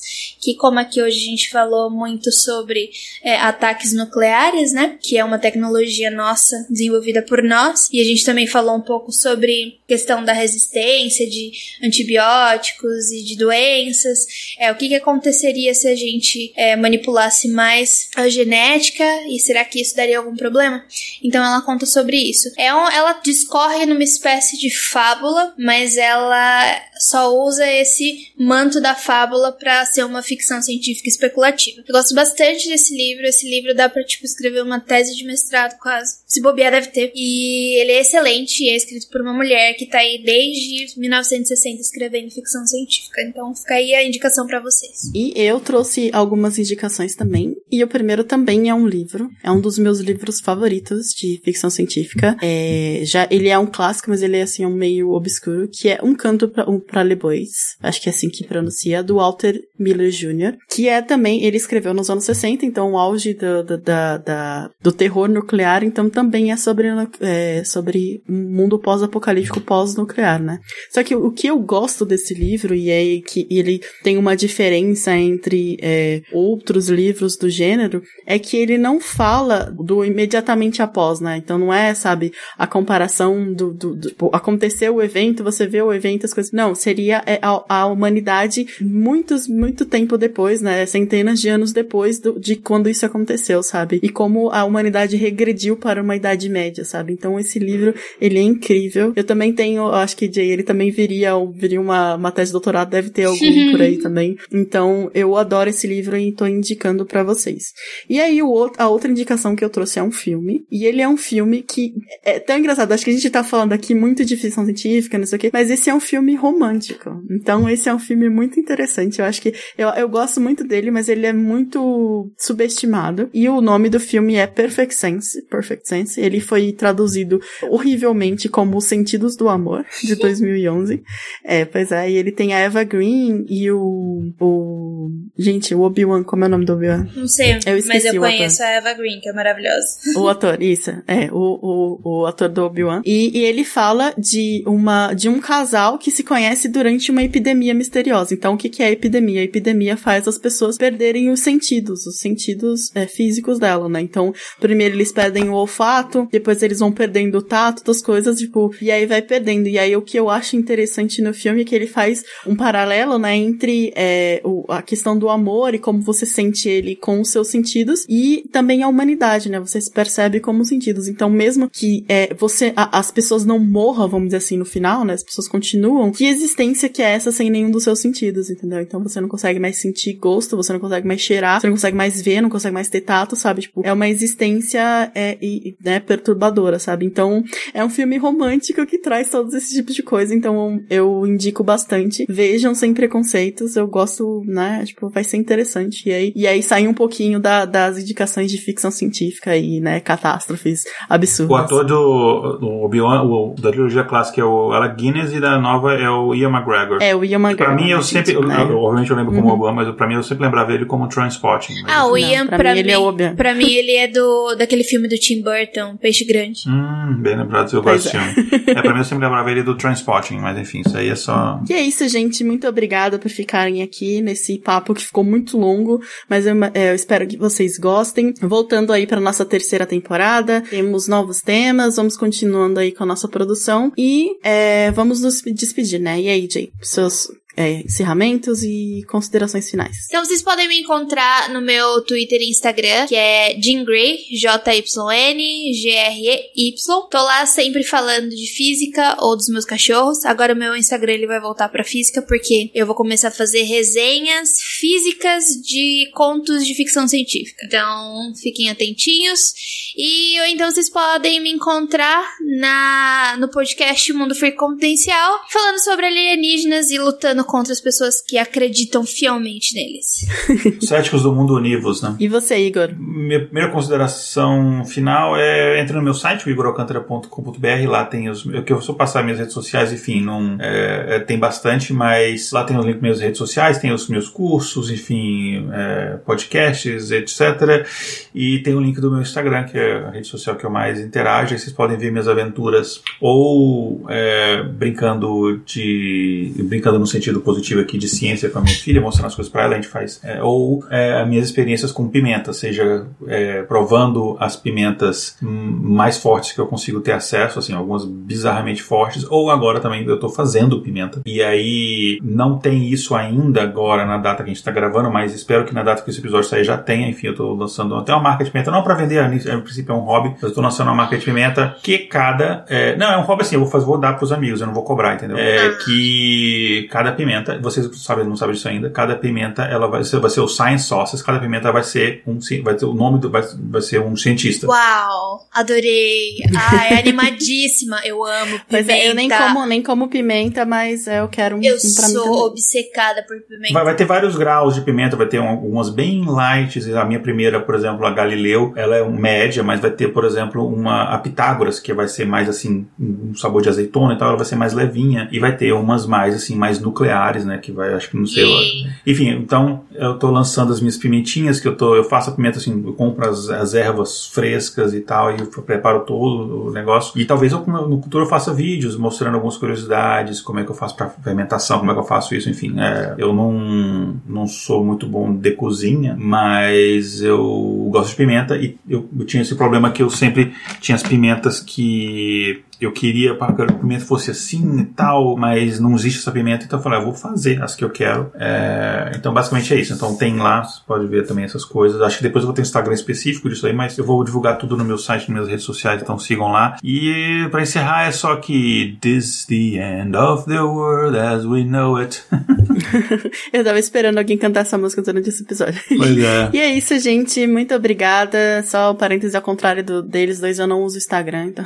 é o lugar que eu menos entro na minha Usa vida. sim, vejam lá, uh, quer dizer, postando os trabalhos de. Eu não sei se é crochê, tricô, eu nunca sei a diferença. Crochê. É, crochê, gente, isso. Mas eu, mas eu nunca entro lá, então prefiram o Twitter, gente. Twitter é muito melhor. Então é isso, muito obrigada, gente. Vamos ficando por aqui e até mais. Tchau, tchau. Beijo, galera. Até mais. Tchau, tchau. Nashledanol. por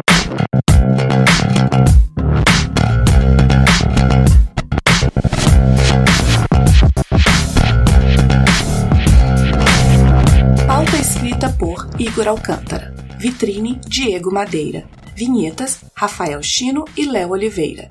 Voz das vinhetas Letícia Dacker e Mariana Lima. Redes sociais Késia Nogueira e Igor Alcântara. Gerência de projetos Késia Nogueira. Transcrição na coordenação Carla Braga e equipe. Editado por Léo Oliveira.